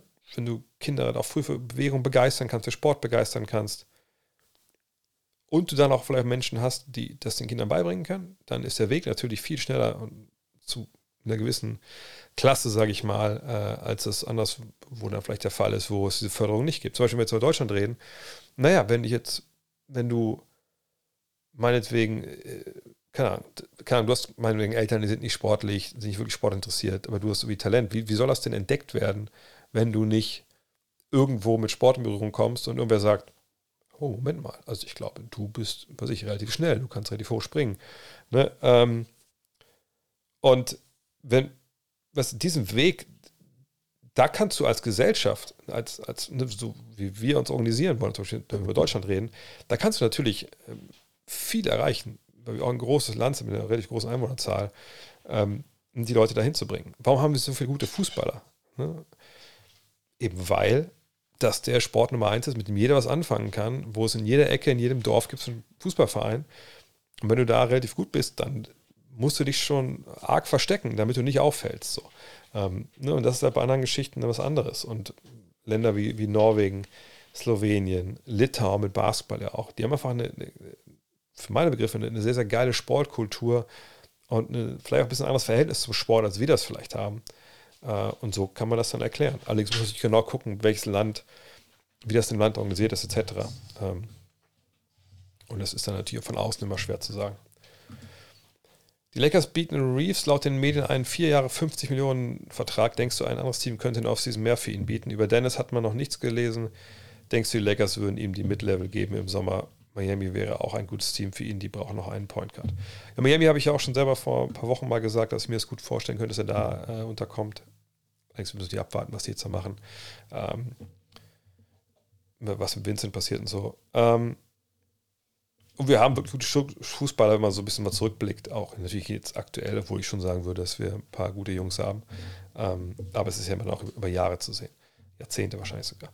Ähm, nee, aber zurück, also ja, andere Teams können natürlich ihm mehr bieten. Äh, Reeves, überlegen, vier Jahre, 50 Millionen, das sind 12,5 Millionen im Jahr. Da, also 15 sind da wohl relativ schnell zusammengekratzt. Jetzt ist halt die Frage, will er dann da bleiben, will er nicht da bleiben? Ähm, mal abwarten. Ähm, aber ich denke schon, dass das jemand ist, dem man auf seine, äh, dem man 15 bis 20 auch vielleicht bieten würde. Ob das natürlich im Endeffekt sich lohnt, muss man abwarten, aber ich denke 15, 17, 18, das ist, klingt für meine Ohren schon ganz, ganz äh, angemessen. Für Dennis, klar, wird da, auch, da wird nicht drüber geredet, weil es gar keine, es gibt ja nichts zu bereden. Ähm, vielleicht fühlt sein Agent schon mal ein bisschen vor für den Sommer oder sowas. Aber am Ende des Tages ist, man kann nichts unterschreiben. Der einzige Grund, warum bei Reeves drüber gesprochen wird, gerade ist, weil Reeves so abgeht und natürlich Journalisten sich fragen, okay, der wird Free Agent, ähm, mal gucken, wie, wie das dann, äh, können die den überhaupt halten? So, ne? Ähm, von daher mal gucken, was, mit Dennis wird. Äh, Mid-Level gefühlt wäre das ein bisschen viel, glaube ich, für ihn, wenn er jetzt von der Bank kommt. Äh, von daher mal abwarten. Ich, ich bin gespannt. Also ich denke, er möchte da bleiben. Äh, ich, ich denke, sie wissen auch, was sie an ihm haben. Die Frage ist nur, wie viel Geld sie ihm dafür bezahlen wollen, was er da macht. Äh, ich komme gerade selber von einer Ausbandverletzung zurück und bin viel am überlegen, wann ich mich was wieder traue. Warst du in einer aktiven Zeit im Team, schnür den Schuh fester und weiter geht's oder eher übervorsichtig? Nee, leider eher ersteres. Also ich, meine, wenn ihr das Buch gelesen habt, dann habt ihr auch die Story gelesen, wie ich mit einer ja, äh, wie soll ich das sagen, also mit einem offenen Fuß halt auch spiele in der Regionalliga, ähm, weil quasi die Narbe, die ich äh, habe, da sind die, also ist zu schnell geheilt, sage ich mal, also die, die, äh, die, wie heißt denn, die Stiche, die, die, also die Fäden sind eingewachsen, es eitert total, es ist, ist halt brutal offen und ich muss immer zum Arzt, dass er jeden Tag die Wundenden wieder anfrischt mit so einer, ähm, mit so einer Klinge damit es zusammenwächst. Und ich spiele trotzdem mit dem, mit dem Schuh, also im Schuh damit. Das darf ich meiner Frau auch nicht erzählen. Genau, die Mittelstrahlgeschichte. Nicht, nicht spoilern. Von daher, ja, ich habe leider immer gesagt, nee, ich spiele, ist scheißegal. Hauptsache, Hauptsache ist, ich kann halbwegs um Kurven laufen. Weil das ist das, was meistens dann wehtut, wenn man ähm, verletzt ist am, am Sprunggelenk. Äh, apropos Sendung im Fernsehen. Wenn ich sehe, Shaq sehe oder Barclay oder Thierry Henry oder Michael Richards im Fußball, die bringen so viel Humor ins deutsche Fernsehen, äh, ins Fernsehen. Hier in Deutschland kenne ich keine vergleichbare Sendung. Ist das ein deutsches Problem, dass hier immer nur stur analysiert wird und kaum Humor in, in Sportsendungen gibt? Na gut, wir haben ja ehrlich gesagt, wenn man mal ganz, ganz, ganz, ganz, ganz ehrlich ist, haben wir ja eigentlich ja keine allgemeinen Sportsendungen. Was haben wir? Wir haben das Sportstudio Legende. Das ist eine, eine der, der, wie soll ich das sagen, der unerwartetsten äh, Geschichten jemals, dass ich da zu Gast sein durfte und auf die Torwart geschossen habe. Das ist für mich heute immer noch total surreal. Ähm, leider ging es damals ja nicht um Basketball. Ähm, aber sonst, was gibt es denn für, für Sendungen? Es gibt Fußball, ne, Vorläufe vor, vor großen Partien. Ähm, es gibt Halbzeitanalysen und dann im Nachklapp was. Ähm, die Sportschau, aber das hat das ist ja nur Moderator, der durchführt und nur Moderatorin, das ist ja kein, ist ja kein Experte dabei. Äh, ja, also ich finde es generell schwierig, was wir da in Deutschland im Fernsehen machen. Ähm, wir haben natürlich zum Beispiel damals mit, äh, mit ähm, Locker Room versucht, so, so, einen Weg in die Richtung zu gehen. Und ich habe auch für mich immer gesagt, ähm, hey, ich will schon gucken, dass ich da auch, wenn ich da auf der Couch sitze, aber es war keine Couch. Äh, ja, so Run NHL, Run NFL, das gibt es natürlich alles. Ne? Das, ich meine jetzt mal so den traditionellen Sport erstmal. Ähm, da habe ich äh, natürlich versucht, auch ein bisschen was Lockeres reinzubringen. Äh, Run NFL hat natürlich bei uns dann in Deutschland äh, gezeigt, wie es auch gehen kann. Äh, gar keine Frage, das war revolutionär damals. Also mit Icke als Netman, mit den Experten, wie man auch die Spiele kommentiert hat, eben nicht in einem düsteren Box, sondern da im Studio. Das war bis heute also einfach ein wahnsinnig tolles Konzept. Das hat die ganze Sache weitergebracht. Ähm, auch wenn man natürlich auch sagen kann, okay, vielleicht wurde es am Ende ein bisschen viel, aber ne, das, aber ich fand das immer, immer gut, was die gemacht haben. Ähm, äh, Match von Becker habe ich nicht gesehen und Formel 1 habe ich auch nicht gesehen, ehrlich gesagt. Ähm, aber ja, ich, ich denke wirklich, dass man äh, da mehr reinbringen könnte, weil Sport ist im Endeffekt Entertainment. Und, äh, aber du brauchst ja auch Leute, die das können. Ne? Klar kannst du äh, Mario Basler in den Doppelpass setzen und der erzählt ja ein paar witzige Geschichten. Aber ob das dann so richtig ist, ist ja eine andere Frage. Mm. Mm, mm, mm. Was gibt es denn noch? Langsam kommen wir zum Ende, sehe ich hier. The Ring hat einen super Podcast Basketball in Jugoslawien gemacht und warum so viele Talente herkommen, kann ich nur empfehlen. Also was ich da dazu selber sagen kann, ich meine, das ist ja einfach auch eine, eine ganz andere äh, Basketballkultur, auch wenn, wenn ihr mal in Belgrad seid, äh, gibt natürlich ähm, auch viele so, ne, ein bisschen Sowjet-Style, sag ich mal, so äh, Hochhäuser, Wohn, Wohnkasernen, aber in, in, der Mitte ist dann immer ein Basketballfeld, also zwischen den verschiedenen äh, Abschnitten. Basketball ist da halt wirklich allgegenwärtig. Ne? Und das ist halt, wie gesagt, auch so ein Punkt. Ich meine, als früher hier in jeder Ecke noch Bolzplätze gab, ja, das ist da halt die, die Basketballplätze. Und dann, wenn dann natürlich Leute hast, die Ahnung haben von dem, was da gespielt wird, äh, was sie den Kindern beibringen, und ein gewisser Drill auch dabei sein kann, dann hast du natürlich äh, auch, auch die Ergebnisse irgendwann. Äh. Mm -mm -mm. Gerade kann die melden, dass Lillard nicht mehr für die Blazers-Speuer spielt. Glaubst du, er wird die Blazers verlassen? Nein, das war äh, abgesprochen, dass man sagt, okay, wir wollen dich jetzt, äh, wollen dich das nicht mehr, dass dich verletzt. Die Saison ist quasi vorbei. Äh, wir nehmen dich raus. Das war schon vor ein paar Tagen bekannt. Äh, was hältst du von Andrea Petkovic heißt sie, ne? Ähm, vom Profisport dann direkt in die Moderation, nicht als Expertin. Ach echt, ist sie wirklich in der, also das habe ich gar nicht mitbekommen. Ich wusste, dass sie beim ZDF, glaube ich, ein paar Mal war.